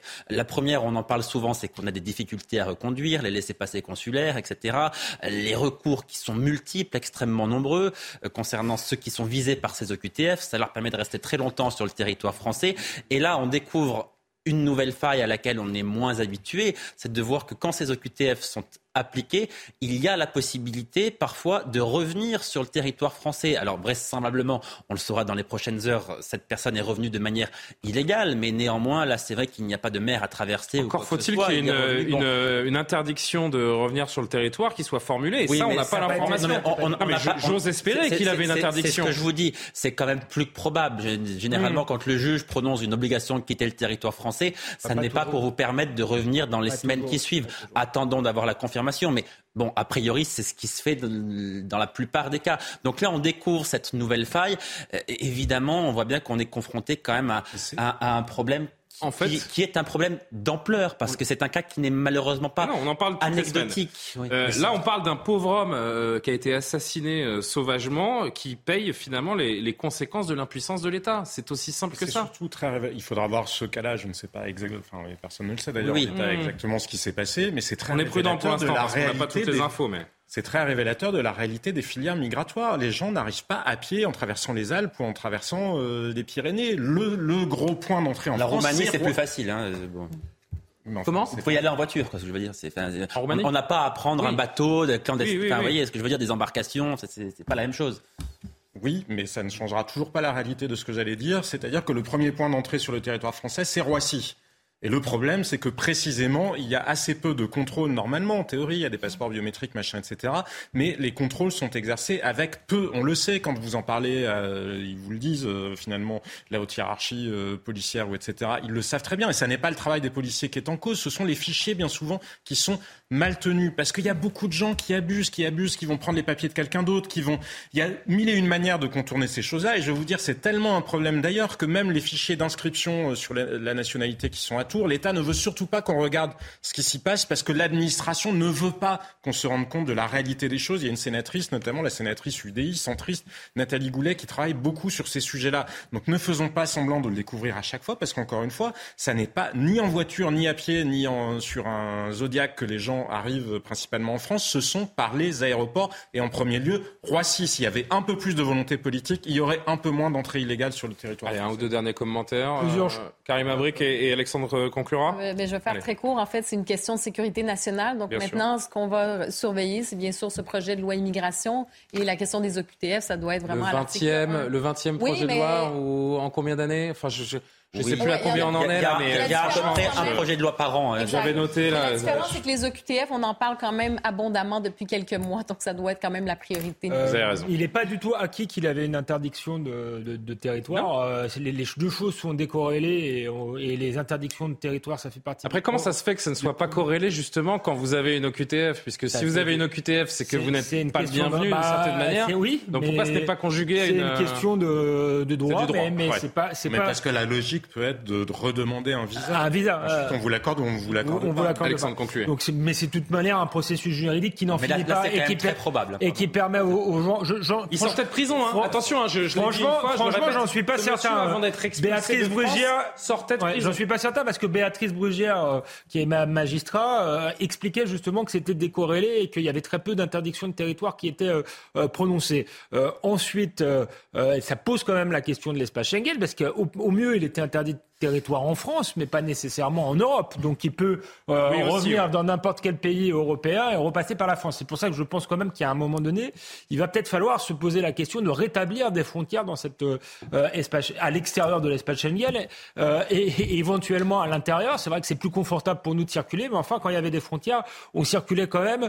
Euh, C'était tout à fait euh, possible. Vu le, le risque sécuritaire, c'est une question euh, qui- qui- qu'il faut se poser, je crois. Et ensuite, effectivement, il faut faire preuve de, de volonté politique euh, à Roissy euh, ou, ou à Orly, mais ça fait beaucoup de choses quand même. à- L'exécutif, à en fait, est pris à son propre piège parce que souvenez-vous, on a eu ce sûr. long débat au moment de Lola en disant en fait le problème c'est que les OQTF, il Je faut rappelle encore hein, qu'il y que ait la meurtrière présumée de Lola était Voilà. sous le coup d'une Il faut- OQTF pour l'Algérie. il faut que les, les pays en fait euh, dont, dont ils sont euh, nationaux arrivent aussi à délivrer les laissés-passer consulaires et on se réfugie derrière cela.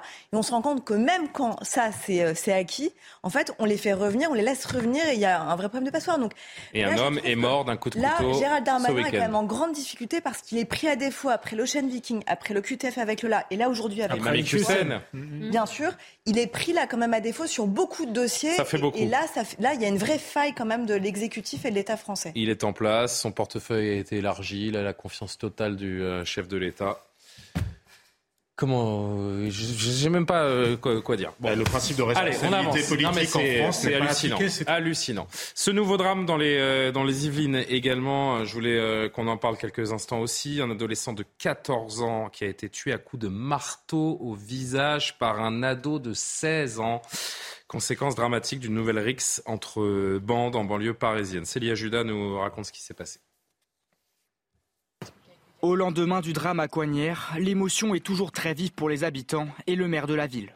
Voilà, c'est une situation qui est, qui est- qui est dramatique, c'est l'horreur absolue. Euh, On est tous, euh, ici à Coignères, euh, choqués par cet événement. L'adolescent de 14 ans a été tué lors d'une rixe dans la nuit de samedi à dimanche, à l'issue d'une soirée de combat d'arts martiaux mixtes organisée dans un petit gymnase.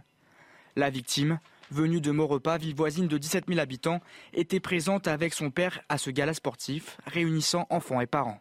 Mais vers minuit, les deux bandes de jeunes s'affrontent en dehors de l'établissement, celle du quartier des Friches de Maurepas contre celle rivale des marchands de Coignères. La victime reçoit alors des coups à la tête qui lui seront fatals, des coups qui pourraient avoir été assénés à l'aide d'un marteau. Il est une heure du matin lorsque la victime décède, malgré les tentatives de réanimation des secours, tandis qu'un deuxième jeune de Maurepas, âgé de 16 ans, est lui légèrement blessé à la tête. Rien ne faisait pourtant craindre un excès de violence particulier autour de cet événement sportif familial. Les deux villes, à la réputation plutôt paisible malgré quelques quartiers sensibles, sont situées en lisière de forêt à une quinzaine de kilomètres de Versailles. Hier après-midi, un jeune de 16 ans s'est présenté au commissariat d'Argenteuil dans le Val d'Oise, où il a déclaré être l'auteur du meurtre. Le suspect, originaire de Coignères, a été placé en garde à vue. Alexandre Devecchio, il y a une violence aveugle, j'ai envie de dire, qui est en train de gangrener notre jeunesse. 14 ans, euh, battu à mort par un ado de 16 ans à coups de marteau. De le dire, c'est... On ne réalise pas. C'est- une perte de, de tous- tous les repères en, en réalité. Et là, je parlerai également de désintégration, mais pas forcément en rapport avec la question de l'immigration. Il y a des gens qui sont totalement désinsérés, désintégrés de, de, de ce qui fait euh, tout simplement euh, société. Le, docteur Maurice Berger, qui est pédopsychiatre spécialiste euh, des violences, le, le- répète assez. Il y a une forme de, de tribalisation de la société et le fait que ça touche la jeunesse est très inquiétant en réalité pour l'avenir, que ce soit des, des, jeunes gens aussi jeunes et aussi violents. On se dit qu'est-ce que ça va être Où La- est-ce la- que- Je veux dire, la première chose que je me dis, c'est où sont les parents? où est-ce Pourquoi que- n'interviennent-ils où est-ce pas? que vous nous a- ça va nous mener? C'est pour ça que je parlais de, de gens désinsérés, désintégrés, avec euh, euh, des parents, effectivement, qui sont sans doute euh, les premiers responsables, et donc des gens qui n'ont plus euh, où les parents sont, défaillants et qui sont dans des réflexes tribaux, euh, tribales, parce que on voit qu'ils fonctionnent, ils fonctionnent en bande. Ils cherchent finalement euh, une autorité, une, forme de cocon familial ailleurs dans la rue. Et, voilà, ça, interroge. C'est un travail colossal qui va, qui va aujourd'hui, qui va falloir faire pour pas perdre totalement une génération. Je rappelle qu'en mars 2021, le gouvernement avait décrété la mobilisation générale contre les RICS entre jeunes après plusieurs bagarres mortelles. Il faut croire que ça n'a pas changé grand-chose. Bah, on se souvient de Nuri dans le 15e, hein, notamment. Bien sûr. Et, je trouve que c'est euh, effrayant, cette banalisation justement de l'ultra-violence chez les jeunes, de plus en plus jeunes. Et quel euh, jeune de 16 ans se promène avec un marteau Oui, c'est vrai. Déjà. Pour le coup, c'est vrai qu'on peut vraiment aussi se poser la question. Mais cela dit, au-delà de ça, c'est vrai que quand on réfléchit en fait au terme de bande, bande, c'est normalement, à la base, c'est une bande d'amis. C'est fait pour se réunir justement, pour être s'entourer, pour se. Et en fait, on se rend compte qu'aujourd'hui, c'est devenu une machine de guerre où il y a comme ça une sorte d'ultra-virilité euh, mise en avant dans ces bandes euh, d'hommes. Euh, de jeunes hommes, euh, c'est un territoire contre un autre. D'ailleurs, souvent, c'est des années, hein, c'est les 2005 contre les 2005. Enfin, il y a aujourd'hui une Là, c'est des quartiers apparemment, hein. c'est deux quartiers euh, qui se sont retrouvés dans un, un, combat de MMA. et des qui raisons, mais tout à fait futiles. Souvenez-vous, Yuri. Enfin, c'est des raisons, mais complètement dérisoires. Toujours. Et donc c'est vrai que là, il faut interroger, au-delà de, de, cette banalisation de l'ultra-violence, il faut interroger non seulement le rôle de l'école, non seulement en effet le rôle de l'éducation des parents, parce que l'école ne peut pas pallier à la défaillance de l'éducation donnée évidemment par les parents, Pensons quand même en effet à toutes ces familles monoparentales. Donc comment est-ce qu'on fait aussi pour arriver à les appuyer, les épauler? Et au-delà de ça, ça interroge aussi évidemment sur la prise en, compte de celle du violence. C'est-à-dire comment est-ce qu'on on, est dans le répressif Il y a eu cette réforme du code pénal de, ça part de rien. Hein. Ça peut partir d'un regard, d'un mot. Oui, c'est dérisoire. Donc il y a cette ultra-violence qui est aussi sur les réseaux sociaux extrêmement banalisée, extrêmement présente. Donc ça, c'est un aspect, cette prévention, comment on fait. Et sur le terrain aussi, comment est-ce qu'on prévient ça avec des éducateurs sociaux, avec des adultes justement, avec des adultes au milieu de ces jeunes en déperdition. Mais au-delà de ça, justement, c'est intéressant que vous disiez ça parce que ce que je disais de mars 2021, ce plan qui était voulu par le gouvernement, c'était beaucoup de la prévention, du dialogue, des gens de terrain, des grands frères, comme on dit, des milliers. Mais regardez le résultat aujourd'hui. Mais c'est protéiforme parce qu'on est soit, sur le répressif, soit sur le préventif. Et en fait, malheureusement, il faut, faire un peu des deux. Et le répressif, pardon, dernière chose, quand les, quand les, quand les sanctions tombent 18 mois après, et c'est le cas justement de la réforme du code de la justice pénale, ça sert à rien. Ça ne sert absolument rien. Ou quand il n'y en a pas, d'ailleurs. Quand il y a poursuit le débat. Je voudrais juste qu'on entende ce qu'en disait euh, aujourd'hui euh, Jordan Bardella, le patron du RN. Eh bien, il faut faire un tour de vis en matière pénale. Euh, parce que bien souvent, euh, les policiers nous le disent d'ailleurs, hein, quand ils démantèlent des bandes, quand ils démantèlent des trafics, ils interpellent des individus et ces individus sont remis en liberté un jour, deux jours, peut-être parfois deux heures après. Donc il faut faire un tour de vis en matière pénale, il faut rétablir des peines planchées, il faut abaisser la majorité pénale euh, bien en dessous évidemment de ce qu'elle est aujourd'hui, il faut mettre fin aux remises automatiques de peine et puis il faut construire des places de prison. Yohann Usaï. Non, le, le tour de vis pénal, effectivement, pourquoi pas Enfin, on voit bien manifestement que la loi n'est pas tout à fait adaptée à la violence que connaît notre société. La loi doit s'adapter aussi à l'évolution de la société, manifestement. Avant de faire un tour de, un tour de vis pénal, euh, peut-être essayer de comprendre ce que fait un gamin de 16 ans avec un marteau pour fracasser le visage d'un autre, ce serait pas mal déjà. J'allais vous dire tour de vis pénal. Euh, voilà, mais c'est une solution un peu de facilité, j'allais dire. Je, je, je m'explique. Que oui, effectivement, il faut que le droit s'adapte à l'évolution de la société. Manifestement, ça n'a pas suffisamment été le cas ces dernières années. Mais euh, ça ne réglera pas tout le problème. C'est-à-dire que le tour de vis pénal, euh, là, en l'occurrence, s'il a tué ce gamin de 14 ans, euh, voilà, le tour de vis pénal, malheureusement, ça n'aurait pas empêché, voyez-vous, ce qui, ce qui s'est passé. Au moins, on aurait la certitude qu'il ne recommencera pas s'il passe sa vie en prison. C'est déjà quelque chose, vous allez me dire. Néanmoins, le but principal, me semble-t-il, c'est que ce genre de fait n'arrive pas ou arrive beaucoup moins fréquemment. La plupart des spécialistes s'accordent quand même à dire que l'ultra-violence que connaît notre société actuellement, notamment chez les jeunes, et notamment chez les jeunes est quand même manifestement en lien avec Internet, les réseaux sociaux et avec l'évolution des jeux vidéo. Ça, ce sont les, inhibitions les, spécialistes, distance par spécialistes rapport à, qui le disent. Or, on, sait quand même qu'une partie des parents sont déconnectés de l'ensemble de ce monde-là, les réseaux sociaux, les jeux vidéo. Voilà, si, si vous avez plus de 30 ans, manifestement, c'est quand même moins votre domaine de compétence que quand vous avez euh, 15 ou, ou, 20 ans. Enfin, de manière générale, j'entends. Bon, ah. donc, donc il me semble quand même, on dit l'éducation, les parents, bien sûr, les parents ont un rôle à jouer, mais il me semble que dans ce contexte-là, l'école a, un rôle à jouer qui qui est appelé à être de plus en plus grand, notamment, notamment. Pas à tout, non, j'entends bien. L'instruction, c'est pas l'éducation. Enfin, je suis désolé, mais, l'éducation, c'est les parents. Non, non mais dans, dans l'appréhension de tous ces problèmes-là et dans la détection aussi, peut-être, parce qu'un professeur qui passe 8 heures par jour avec un élève est peut-être plus à même de détecter ce genre de. de Vous voyez ce que subissent les profs en ce moment. Je n'en sais rien, mais on a eu ce débat la semaine dernière. Tout ce qu'on demande aujourd'hui aux enseignants. Mais j'entends bien. Je dis qu'il faut, je dis qu'il faut s'adapter. Quelle est la tenue religieuse ou pas On leur demande d'éduquer les enfants, on leur demande de J'entends ce que vous dites. C'est impossible, quoi. Pardon. Je vous entends, Jean-Sébastien et Karim Abric. Euh, juste un, un dernier extrait d'Alain Bauer, encore une fois ce matin chez Laurence Ferrari, sur cette hyperviolence des plus jeunes. Écoutez-le. Les tentatives d'homicide euh, sont à un niveau extraordinairement élevé, puisqu'au cours des trois dernières années, confinement compris, on est au plus haut niveau depuis 50 ans. Donc il se produit un phénomène de violence radicalisé, extrémisé jusqu'à la mort, qui apparaît comme un phénomène relativement normal, avec des règlements de compte essentiellement dus au trafic de stupéfiants, des règlements de compte entre bandes qui vont jusqu'à la mort, et puis des assassinats et des tortures entre adolescents, jeunes, euh, pour euh, toute une série de raisons. Donc ce que j'appelais la trollisation, c'est-à-dire le transfert du réseau social vers la mort physique, est un élément qui est en train de se produire. Karim Abric.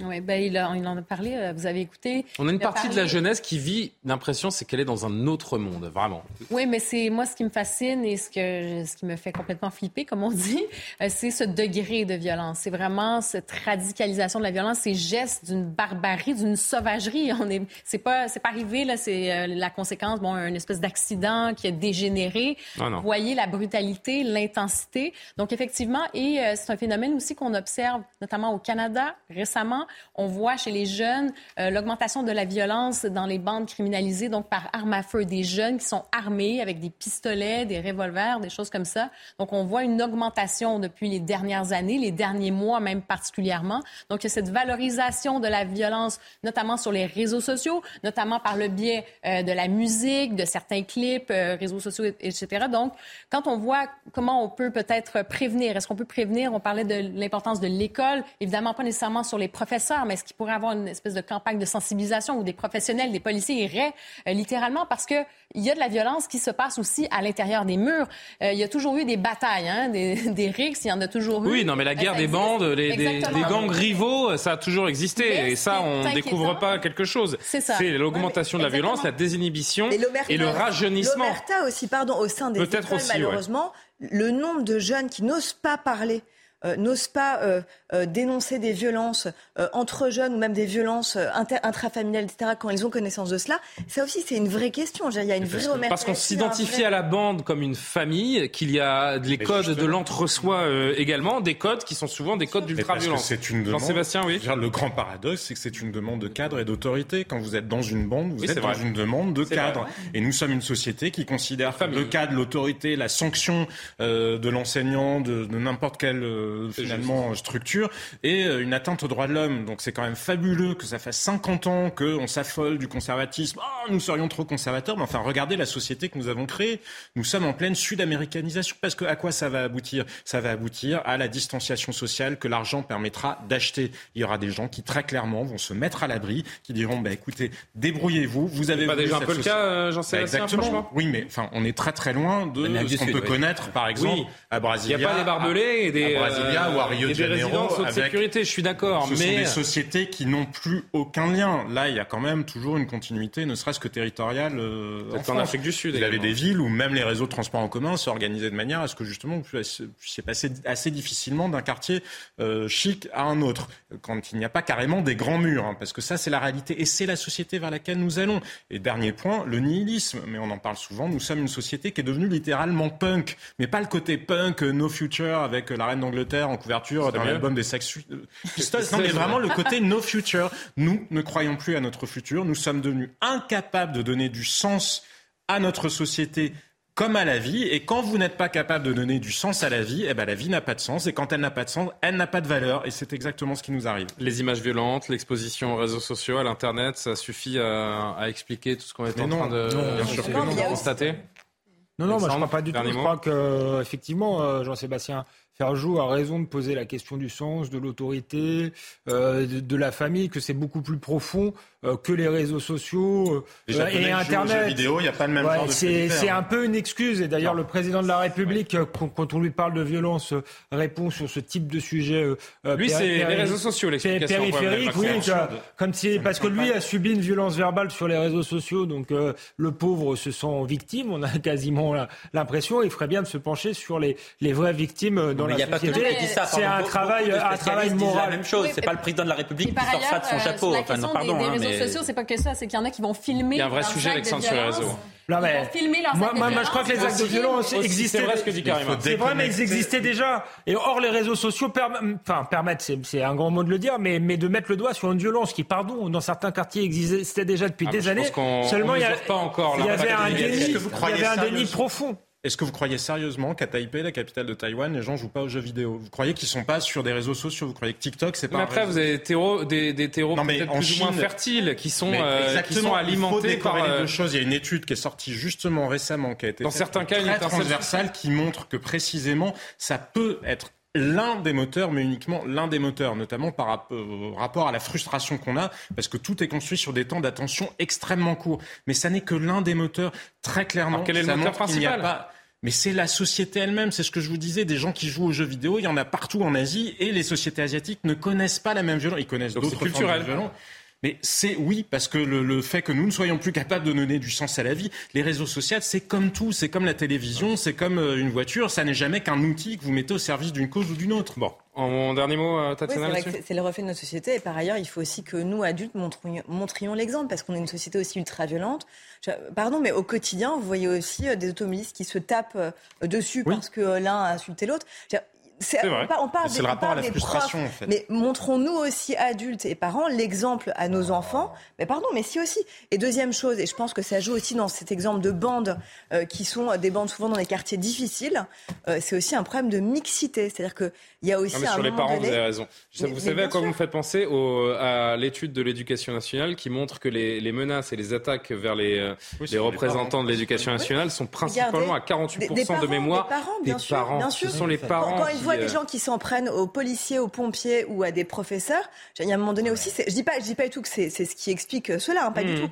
Mais je dis que c'est voilà, on doit tous aussi se questionner justement sur le pourquoi du comment de cette ultra-violence. Les gens qui sont nés en 1968, euh, ils ont quand même plus de 50 ans aujourd'hui, donc ils ont le temps d'avoir des enfants, mais le, d'être grands-parents. Euh, il y a aussi, Maurice Berger le dit, c'est souvent dans des familles extrêmement dysfonctionnelles où il y a de la violence au sein des familles. Donc, euh, je pense que c'est pas tout à fait la même chose. Les automobilistes qui s'engueulent comme ça a toujours existé, et les familles qui montrent l'exemple, le mauvais exemple. Ça va beaucoup plus loin que là où peut-être certains se faisaient, euh, pardon de le dire comme ça, un bras d'honneur il y a quelques années. Aujourd'hui, on sort de la voiture. Et, Il y a un tabou absolu qui est celui des familles monoparentales. Barack Obama s'était permis de le dire parce que lui, étant euh, métis, pouvait le dire. Dans la violence, dans la pauvreté, dans la communauté noire, c'est beaucoup parce que les pères sont absents. Donc lui s'est permis de le dire parce qu'il était justement métis, mais évidemment, ça, les familles monoparentales, personne ne peut en parler parce qu'on considère, là encore, que la liberté de l'individu doit prévaloir sur toute autre considération. Il va être l'heure de faire un petit point sur, euh, sur l'actualité. Dans un instant, euh, une idée de cadeau de Noël. Je ne sais pas si euh, vous allez la suivre. un jeu vidéo Non, ce jeu de société. un jeu de société Antifa qui a beaucoup fait réagir ce, ce week-end. On va tout vous expliquer. Mais d'abord, donc 23h, quasiment 28. Re-bonsoir Isabelle Piboulot pour l'actualité.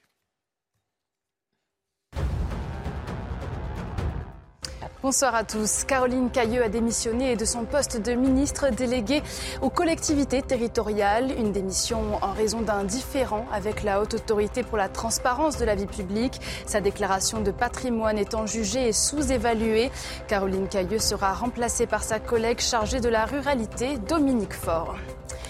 Une prise de poste chahutée pour Jean Castex pour son premier jour à la tête de la RATP. L'ancien Premier ministre a été accueilli par près de 400 salariés grévistes au siège de l'entreprise. Tous demandent à être reçus par le nouveau PDG pour obtenir une revalorisation salariale de 300 euros, alors qu'un mouvement de grève agite les ateliers de maintenance depuis plusieurs semaines. Et puis le tribunal correctionnel de Niort a tranché des peines d'emprisonnement avec sursis de 2 à 3 mois ont été retenues retenue pour les cinq militants anti-bassines. Des peines assorties d'une interdiction de séjour de trois ans dans les Deux-Sèvres. Ils avaient été interpellés lors d'une manifestation contre le chantier d'une retenue d'eau agricole à Sainte-Soline, théâtre de violents affrontements fin octobre. Je vous parlais de ce jeu de, société, euh, peut-être le plus, le plus incroyable des, derniers mois, en tout cas surtout euh, improbable. Antifa, ça s'appelle. Voici la boîte euh, de jeu. vous pouviez le trouver jusqu'à aujourd'hui un petit peu partout. Hein, sur, alors je vais citer des plateformes, Amazon, la Fnac. surtout la, la, Fnac a été épinglée par un syndicat policier, désormais retiré donc de plusieurs plateformes de vente de grandes enseignes nationales. Pour mieux comprendre ce qu'il y a dans ce jeu et pourquoi il a beaucoup fait réagir, le sujet de Mathieu Rio. Dès le début de la partie, des événements sont tirés au sort. Parmi eux, un groupe raciste organise une manifestation anti-réfugiés ou encore un polémiste islamophobe fait une séance de dédicace. Manifestation, blocage, action offensive. Dans ce jeu de rôle, les militants vont alors s'organiser, gérer des imprévus, comme une descente de fascistes, l'élection d'un maire d'extrême droite ou encore se préparer au combat. C'est plutôt l'école du crime, c'est inviter, c'est inciter euh, des gens, des jeunes de tout âge, euh, à, euh, à, devenir des, des ultra-gauchistes patentés pour s'en prendre aux forces de l'ordre. Et on n'avait vraiment pas besoin de ce genre de jeu. C'est affligeant. Le syndicat des commissaires reproche notamment au jeu de promouvoir la violence dans les manifestations distribuer ce genre de, jeu euh, à, l'attention de tout le monde euh, est extrêmement dangereux et, euh, et, on peut penser que au moins il y a une complicité morale en ce sens. Pendant plus de deux ans, Antifa le jeu a été utilisé comme outil de formation par des militants antifascistes avant d'être édité en septembre 2021. Face à la polémique, le jeu a été retiré de la vente sur le site internet de la FNAC. Sur Twitter, L'entreprise a aussi annoncé qu'elle ferait le nécessaire pour qu'il ne soit plus disponible en boutique. Alors, on va en discuter, mais je voudrais vous lire d'abord les, réactions, notamment de, Thomas Porte, député LFI de la troisième circonscription de Seine-Saint-Denis. Top cadeau de Noël, euh, allez-y. Euh, Leila Chaibi, qui, euh, elle, est députée européenne, la France Insoumise. L'extrême droite aboie, la FNAC obéit. Qui veut réagir bah, Moi, je vais vous dire, je trouve ça complètement con, ce retrait de la vente, mais alors vraiment très très con, parce que c'est exactement alimenter la logique. Le jeu, lui, il est intelligent. C'est alimenter la logique de guerre civile, c'est-à-dire qu'on va être dans une société où on devra en permanence compter nos forces, c'est-à-dire qui sera le plus fort pour boycotter bidule ou machin ou un tel. Donc ce jeu-là, déjà, ça lui donne une publicité extraordinaire qu'il n'aurait pas eu. Euh. Oui, mais bon, enfin, je veux dire, c'est un peu, c'est limite de l'incitation bah, à la violence. Je suis désolé, moi, en tant que libéral, je considère que oui, mais vous croyez que les antifas, parce que euh, ils auront pas acheté ce jeu-là à la Fnac, vous croyez déjà qu'ils vont à la Fnac? Enfin bref, vous voyez bien ça. non mais ça. Là c'est bas, mais euh, enfin bon. Non, ben j'en sais rien. S'ils sont cohérents avec eux-mêmes et qu'ils sont vraiment oui, ils vont pas dans une grande euh, ils vont dans une, je sais pas quoi, une, je suis pas sûr qu'il y ait un bar communautaire euh, qui ne fait pas de profit. Mais enfin bon, bref, peu importe. Mais si on en vient à devoir en permanence tout interdire, tout réglementer, mais vers quelle société allons-nous? Moi, j'ai pas envie de vivre dans une société où je constate. Donc vous avez envie de vivre dans une société où vous pouvez acheter un jeu. J'ai pas envie qu'il y ait des gens qui soient plus nombreux que moi et qui m'interdisent de faire ce que je veux chez moi. Voilà, qu'on me laisse tranquille et que les autres aillent se faire foutre. Non mais à, l'évidence. Oh. Non, mais, il est tard, mais, il est tard, mais mesurez vos propos quand même, euh, cher ami, parce que je suis garant de, la bonne parole sur ce plateau tout de même. Allez-y, euh, Yoann. À, l'évidence, la question de l'interdiction ne se pose pas. Enfin, vous avez la liberté, évidemment, d'éditer et de, euh, de, commercialiser et, d'acheter ce jeu, même si, à l'évidence, quelque part, moi, j'y vois quand même une forme d'incitation à la violence. Hein, pardon, mais un peu quand même. Hein. Néanmoins, ce qui m'intéresse dans ce que vous avez dit là, ce sont les tweets, les tweets de la France insoumise principalement. Hein. Euh, qui, euh, parce qu'on sait bien que les Antifa et les Black Blocs s'invitent dans toutes les manifestations. Je peux vous dire, j'ai couvert la dernière manifestation, la, marche du pouvoir d'achat de Jean-Luc Mélenchon. Bon, euh, les Antifa et les Black Blocs étaient là. Ils sont venus pour casser des vitrines, pour caillasser les CRS. Je les ai vus. Bon, à ce moment-là, qu'a dit la France insoumise? Bon, elle dit, attendez, nous, on n'y peut rien. ils sont pas invités, évidemment. on condamne à moitié, etc. Là, néanmoins, on voit quand même clairement que la France insoumise soutient ce mouvement mouvement extrêmement violent qui est là pour casser du flic, pardon. parce que c'est un mouvement qui se normalise. Oui, en tout cas qui est en phase de normalisation là, par une, là, pardon, sans, sans, sans, se cacher, désormais, la France insoumise apporte clairement son soutien aux antifas, qui sont un groupe extrêmement violent, voilà, qui s'en prennent aux forces de l'ordre, qui sont là pour semer le chaos dans toutes les manifestations et pas seulement. Donc voilà, je, trouve que euh, politiquement, euh, ça, veut dire quelque chose. Personne à gauche nous dénonce. Euh, Tatiana Barzac, qu'en dites-vous quand vous voyez des élus dire que la police est raciste et tue. En même temps, il faut peut-être pas s'étonner. En même temps, ils le disent même en dehors du jeu. Hein. Je sais pas que vous appeliez Tatiana, mais c'est une bonne nouvelle. Ravi, enchanté. Donc Jean-Sébastien Tout à fait. Je vais prendre la grosse voix. Euh, c'est vrai qu'il a une grosse voix. Bon, alors moi d'abord, j'ai pas, je, je, découvre là les images de ce jeu. J'en ai entendu parler, mais c'est vrai. Vous voulez que je vous lise une ou deux cartes, Tatiana bah, Je l'ai regardé là. Euh, j'en ai une ou deux. Je, me permets Oui, bien sûr. Alors, euh, jeu Antifa, donc meeting de la présidente du premier parti nationaliste, puisque les gens sont imaginés, hein, mais on peut euh, très vite comprendre de qui on parle. Héritière du parti fondé par son père, elle tente d'offrir un visage plus présentable à l'extrême droite, mais fait toujours des étrangers les boucs émissaires de tous les maux de la société. juste une deuxième carte que je vous lis, une salle de prière musulmane a été dégradée. Les fidèles ont découvert au matin des livres de prière déchirés, une tête de porc fixée sur la porte. Les inscriptions racistes laissées sur les murs ne laissent aucun doute sur la motivation islamophobe de leurs auteurs. Voilà le type de, de cas. J'en ai trois, quatre comme ça, mais bon, je vais pas. Les, propos sur Marine Le Pen, on a tous compris. Oui, c'est bah une opinion politique. Ça n'est pas, ça n'est pas en soi condamnable. Ça, ça, n'est pas quelque chose de choquant à mon sens. Et surtout, il faut quand même rappeler euh, que derrière, il y a quand même la Horde, qui est un collectif euh, très engagé, que la maison d'édition le reconnaît, le revendique, est une maison d'édition de gauche qui publie normalement des livres, et c'est la première fois d'ailleurs qu'elle publie euh, un jeu, et qui explique, alors là pour le coup, c'est pour ça que je voulais ces précisions, parce que je n'aime pas parler de choses que je ne connais pas. Donc en fait, cette, maison d'édition explique qu'elle a une vocation pédagogique. Ce sont des cartes qui sont censées expliquer justement comment faire pour euh, lutter euh, contre des partis extrême droite. Ça me semble aller un peu loin, parce que là, je voyais par exemple dans les, dans les images que vous avez montrées, comment on fait un camion, des sonos, des vêtements noirs, des fumigènes. Bon, je trouve que ça va peut-être un peu loin dans la graduation. Il y a même une incitation à produire des cocktails Molotov, ou l'équivalent, on l'appelle pas. Là, ça pose quand même un, petit souci et je ne, sais pas, euh, je ne sais pas euh, euh, s'il est interdit à un certain âge. Ce que c'est. Je ne sais pas s'il est interdit pour un je sais pas à partir de quel âge c'est ce jeu, mais je trouve que c'est un peu dangereux. Ah, je ne sais pas s'il y a une restriction d'âge d'ailleurs, c'est intéressant. Mais... D'un jeune, on parlait tout à l'heure de violence, J'ai pas lu juste le communiqué de la Fnac, pardon Jean-Sébastien. Juste le communiqué de la Fnac, nous comprenons que la commercialisation de ce jeu ait pu heurter certains de nos publics. Nous faisons le nécessaire pour qu'il ne soit plus disponible dans les prochaines heures. C'est vrai. Après, je remarque aussi la vitesse à laquelle ça a été retiré parce que certains se sont offusqués euh, rapidement sur les réseaux sociaux. Je ne parle pas des syndicats de police qui ont des raisons et des bonnes raisons parce qu'ils se font malheureusement face trop souvent dans les manifs justement à la violence, à l'ultra-violence de ces, de ces antifas. Mais cela dit, je constate quand même qu'évidemment, certains se sont empressés de s'emparer de cette hmm. question-là et d'en faire une sorte d'étendard. Vous euh, parliez de la police, j'ai une, très politisé. une dernière carte euh, que je n'ai pas lue. ce jeune, un jeune du quartier des Mimosas tué par la police. La colère et le deuil ont enflammé ce quartier populaire dans lequel la police, bac en tête, aime à venir jouer les cow-boys. Un comité de soutien à la famille s'est constitué. Il a besoin d'aide pour que justice soit rendue. Hmm. Voilà l'un des, l'un des scénarios dans le, Alors, moi, dans je Suis, un dernier mot? Je suis comme euh, Jean-Sébastien Ferjou, je suis pas nécessairement pour euh, l'interdiction. Après, il appartenait à la FNAC de décider de plus le, le, commercialiser. Elle a sans doute jugé que ça. On peut le trouver chez Gilbert Jeune. Euh, voilà. la FNAC a sans doute jugé que c'était pas bon, ça lui faisait de la mauvaise publicité. après, c'est intéressant, je trouve, ce jeu. C'est politiquement, Johan Usaï l'a très bien dit. Là, euh, on voit que la France insoumise a, a, avance à visage euh, découvert. Euh, et ensuite, sociologiquement, ça montre l'imaginaire, quand même, le monde parallèle dans lequel gravite cette mouvance. On a l'impression que la France est un pays d'extrême droite, au bord d'avoir un régime nazi, raciste, sexiste, qui martyrise les femmes, qui frappe les gens d'origine immigrée, où la police agit.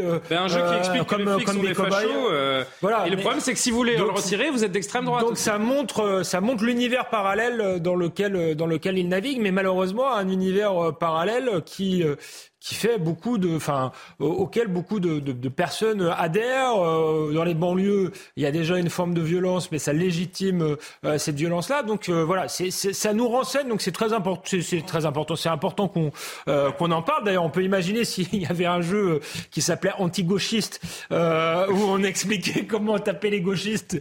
Je pense que les, les, réactions seraient quand même encore beaucoup plus indignées que ce qu'on fait aujourd'hui. Donc c'est, bien qu'on, qu'on en parle. Après, je suis pareil, je suis contre les interdictions parce que je pense que que les gens, euh, il faut faire preuve d'esprit critique. Jean-Sébastien nous le disait quand on quand on jouait le, le sujet. C'est vrai qu'il y a un effet pervers à parler de à parler de ça, c'est que l'attaque contre ce jeu crée un effet de publicité considérable et qu'aujourd'hui ce jeu il est juste en rupture de stock.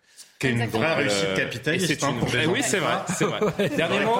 On va, on va passer à la dernière image dans quelques secondes. Dernier mot, Karima, là-dessus. Oui, c'est ça, parce que vous alliez, je pense, c'est sur le site, il y avait déjà une centaine, je pense, de librairies indépendantes qui, de toute façon, décidaient de Oui, oui, vous pouvez l'acheter en commerce. une décision. Euh, Amaury Bucco, ça se les procurer. Aujourd'hui, il l'a payé 25 euros. Bon, ben voilà. Donc, c'est une décision après commerciale hein, de la ah, Il est en train de jouer avec ses amis. Est-ce qu'elle décide de retirer? À ce moment-là, est-ce qu'on est pour ou, pour ou contre la, fameuse liberté d'expression? Euh, si la FNAC décide de dire, bon, ça, ça ne correspond pas à mes valeurs en tant qu'entreprise, c'est une chose.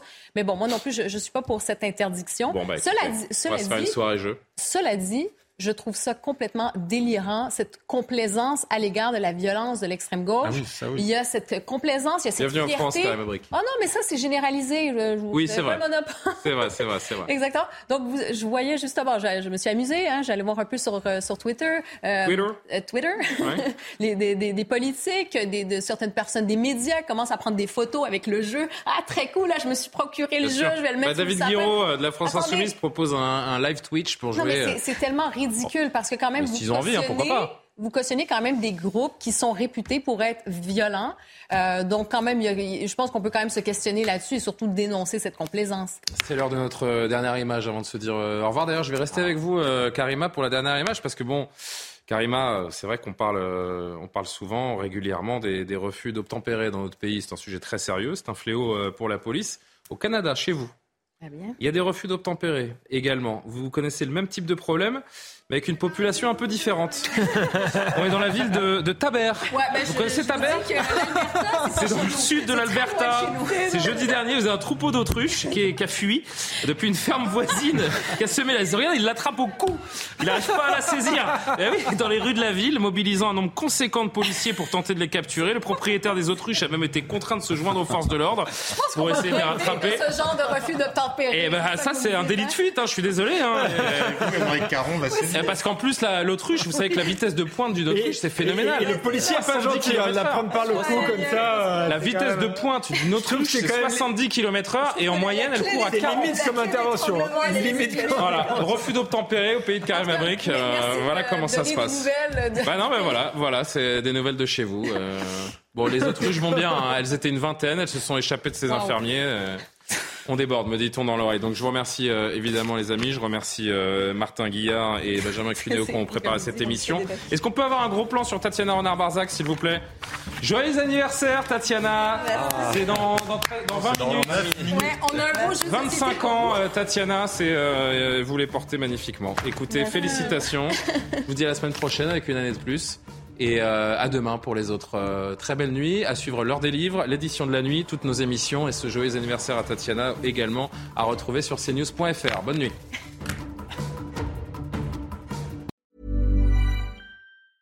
Planning for your next trip?